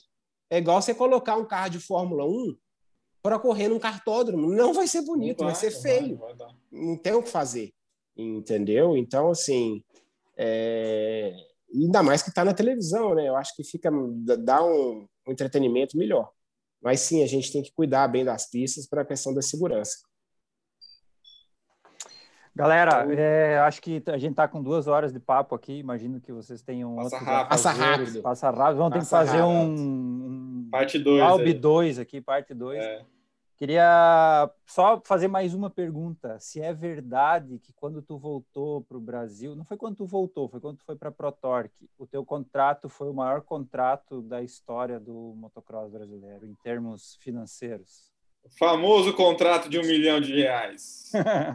Cara, eu acredito que sim, porque eu não sei o que assinaram os caras na época do Hollywood lá e tudo, mas eu acredito que sim. Assim, eu sou muito grato à ProTorque, porque, cara, foi um excelente contrato e, assim, é, me deu condição para estruturar a minha vida e também investir na equipe. Tanto que, cara, todo mundo acha ah, dinheiro não faz campeão. Não, faz sim, cara. Eu lembro que em 2011 eu tinha tudo do bom e do melhor, eu investia. Eu acho que a maior diferença minha de alguns pilotos brasileiros aí que correram comigo na minha época é que, cara, tudo que eu ganhei com motocross, eu reinvesti nele. E aí lá na frente via um ganho maior ainda. E alguns pensaram: ah, não, eu vou ganhar e vou guardar, eu vou ganhar e vou guardar, ou outros até pior, né? Vai comprar carro importado ou não sei o quê.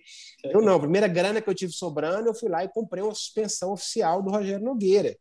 Tipo assim, eu lembro que eu dei um carro zero meu, mas uma puta de uma grana que ninguém tinha. Ele tinha comprado a suspensão, ia parar de correr, e eu falei, eu vou comprar a suspensão. E aí depois fui para os Estados Unidos e tudo. Então, assim, é, eu investi na minha carreira e não arrependo disso. E, e isso te faz, às vezes, colher frutos maiores. É frutos, é, empresa, você colhe né? esses frutos até hoje. Se você investe, se você tira tudo que você tem do caixa da empresa, a empresa não vai crescer nunca. Né? Mas se você vai ganhando e vai reinvestindo, a tendência é crescer. Mas não é difícil, não é fácil sobreviver do, do motocross no Brasil, não. Não é brincadeira, não, porque a gente sabe os números são altos e e assim, eu não devia falar isso como chefe de equipe, não, mas eu ainda acho que os pilotos não são bem pagos o suficiente. Bora melhorar isso aí. E última coisa, eu quero que tu indique alguém para a gente bater esse papo aqui, alguém que tu gostaria de, de ouvir ou ver esse papo aí acontecer também. Tem duas indicações. Boa. Isso para lá para frente. um dia seria legal a gente bater um papo com o Elton Garcia e com o Leandro Silva. Tipo, não sei se dá para fazer os três juntos. A gente tem muita história engraçada junto. Vocês Mas três. Isso lá para frente. Boa, boa. É, eu acho que ficava legal, boa, sabe? Boa. Agora, deixa eu pensar, cara, quem que é um cara legal, assim? Puta, cara, eu sou muito fã, assim, eu gosto muito do Paulo Alberto, cara. Paulo é, o Paulo Alberto, tipo assim, é um cara muito simpático, eu acho que o público brasileiro é, talvez precise conhecer mais ele, é um cara muito Uhum. bacana, assim, sabe?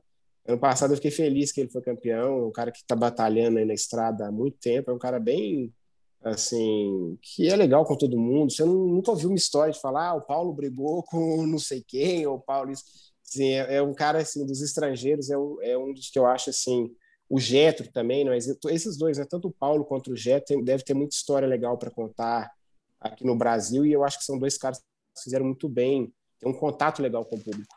Legal. Legal. Já estavam na nossa lista, mas vamos priorizar agora que tu pediu. Não, legal, legal. e o Anthony está na lista. prior- O Anthony tá na lista também, pode ficar tranquilo. É outro cara que parece ser muito, assim, é, que, pare... que caiu no gosto, né? A galera gostou muito do Anthony, é um cara bem popular, assim, eu acho talvez pelo, pela, pela cultura, né, da Venezuela e tudo, apesar dele ter ficado muito tempo fora do país, é um cara que você vê que ele identificou muito com o Brasil e o brasileiro identificou com ele. Mas melhora o ego dele, viu, Bob? Oi?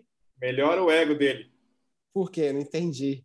Ah, acho que ele não ergueu o troféu no pódio, não falar com a galera, sair coisa. Eu não acho que é melhorar o Você ego, pode não. dar Eu uma- acho que eu acho que é Ah. controlar a emoção. Eu vou te falar, eu como chefe de equipe, como um piloto que eu gostaria de ter na minha equipe, eu achei do caralho. Porque o cara podia estar simplesmente pegando um paycheck, igual eu já vi piloto brasileiro, Sim. acaba de perder um campeonato e tá dando risada. Tá batendo papo. Cara, ele demonstra emoção. Isso para mim é muito importante. O cara tem caráter, o cara quer ganhar. Né? Mas ele tem que aprender a fingir. Na hora do pódio. Exato. É, eu acho, eu acho Tem que respeitar o adversário. Tem que respeitar o adversário. Tem que respeitar o adversário, com certeza. Isso daí é, é muito importante. Assim, entra para dentro do motorhome e, Exato, e dá soco na parede, É, se é. mata lá dentro. Exatamente. É, eu acho que, que é, é aprendizado, né? Porque talvez ele nunca tenha tido o holofote em cima dele, Uhum. igual ele teve aqui no Brasil, que ele, apesar de ser um cara muito bom, ele nunca foi um cara que sobe no pódio. Né? Nos Estados Unidos ele não subia no pódio, no, na Europa não subia. Então, assim, é, é diferente, né? Igual o Paulo sempre foi acostumado a subir aqui no Brasil, em Portugal também, o Campano na Espanha. Então, os caras sabem o que, que é vivenciar, ganhar uma corrida. Né? Ele deve ter, vai ter que aprender isso ainda. Mas, né, se eu tiver oportunidade tem um bom professor. Tem um se eu tiver né? oportunidade de, de trabalhar com ele, a gente vai, a gente vai fazer isso dar certo. Boa. Tenho certeza que agora ele vai dar muito mais trabalho que já dava. Os pilotos. Estar bem assessorado. Boa. Tá certo. Valeu, galera. Obrigado aí, obrigado a todos que Valeu, Balbi. ouviram e assistiram. Balbi, muito obrigado pelo teu tempo. Vamos fazer esse com o trio e vamos fazer um segundo aí contigo aí mais para frente também. Aí, Não, tem- beleza. Fal- Faltou tempo para falar de outros assuntos.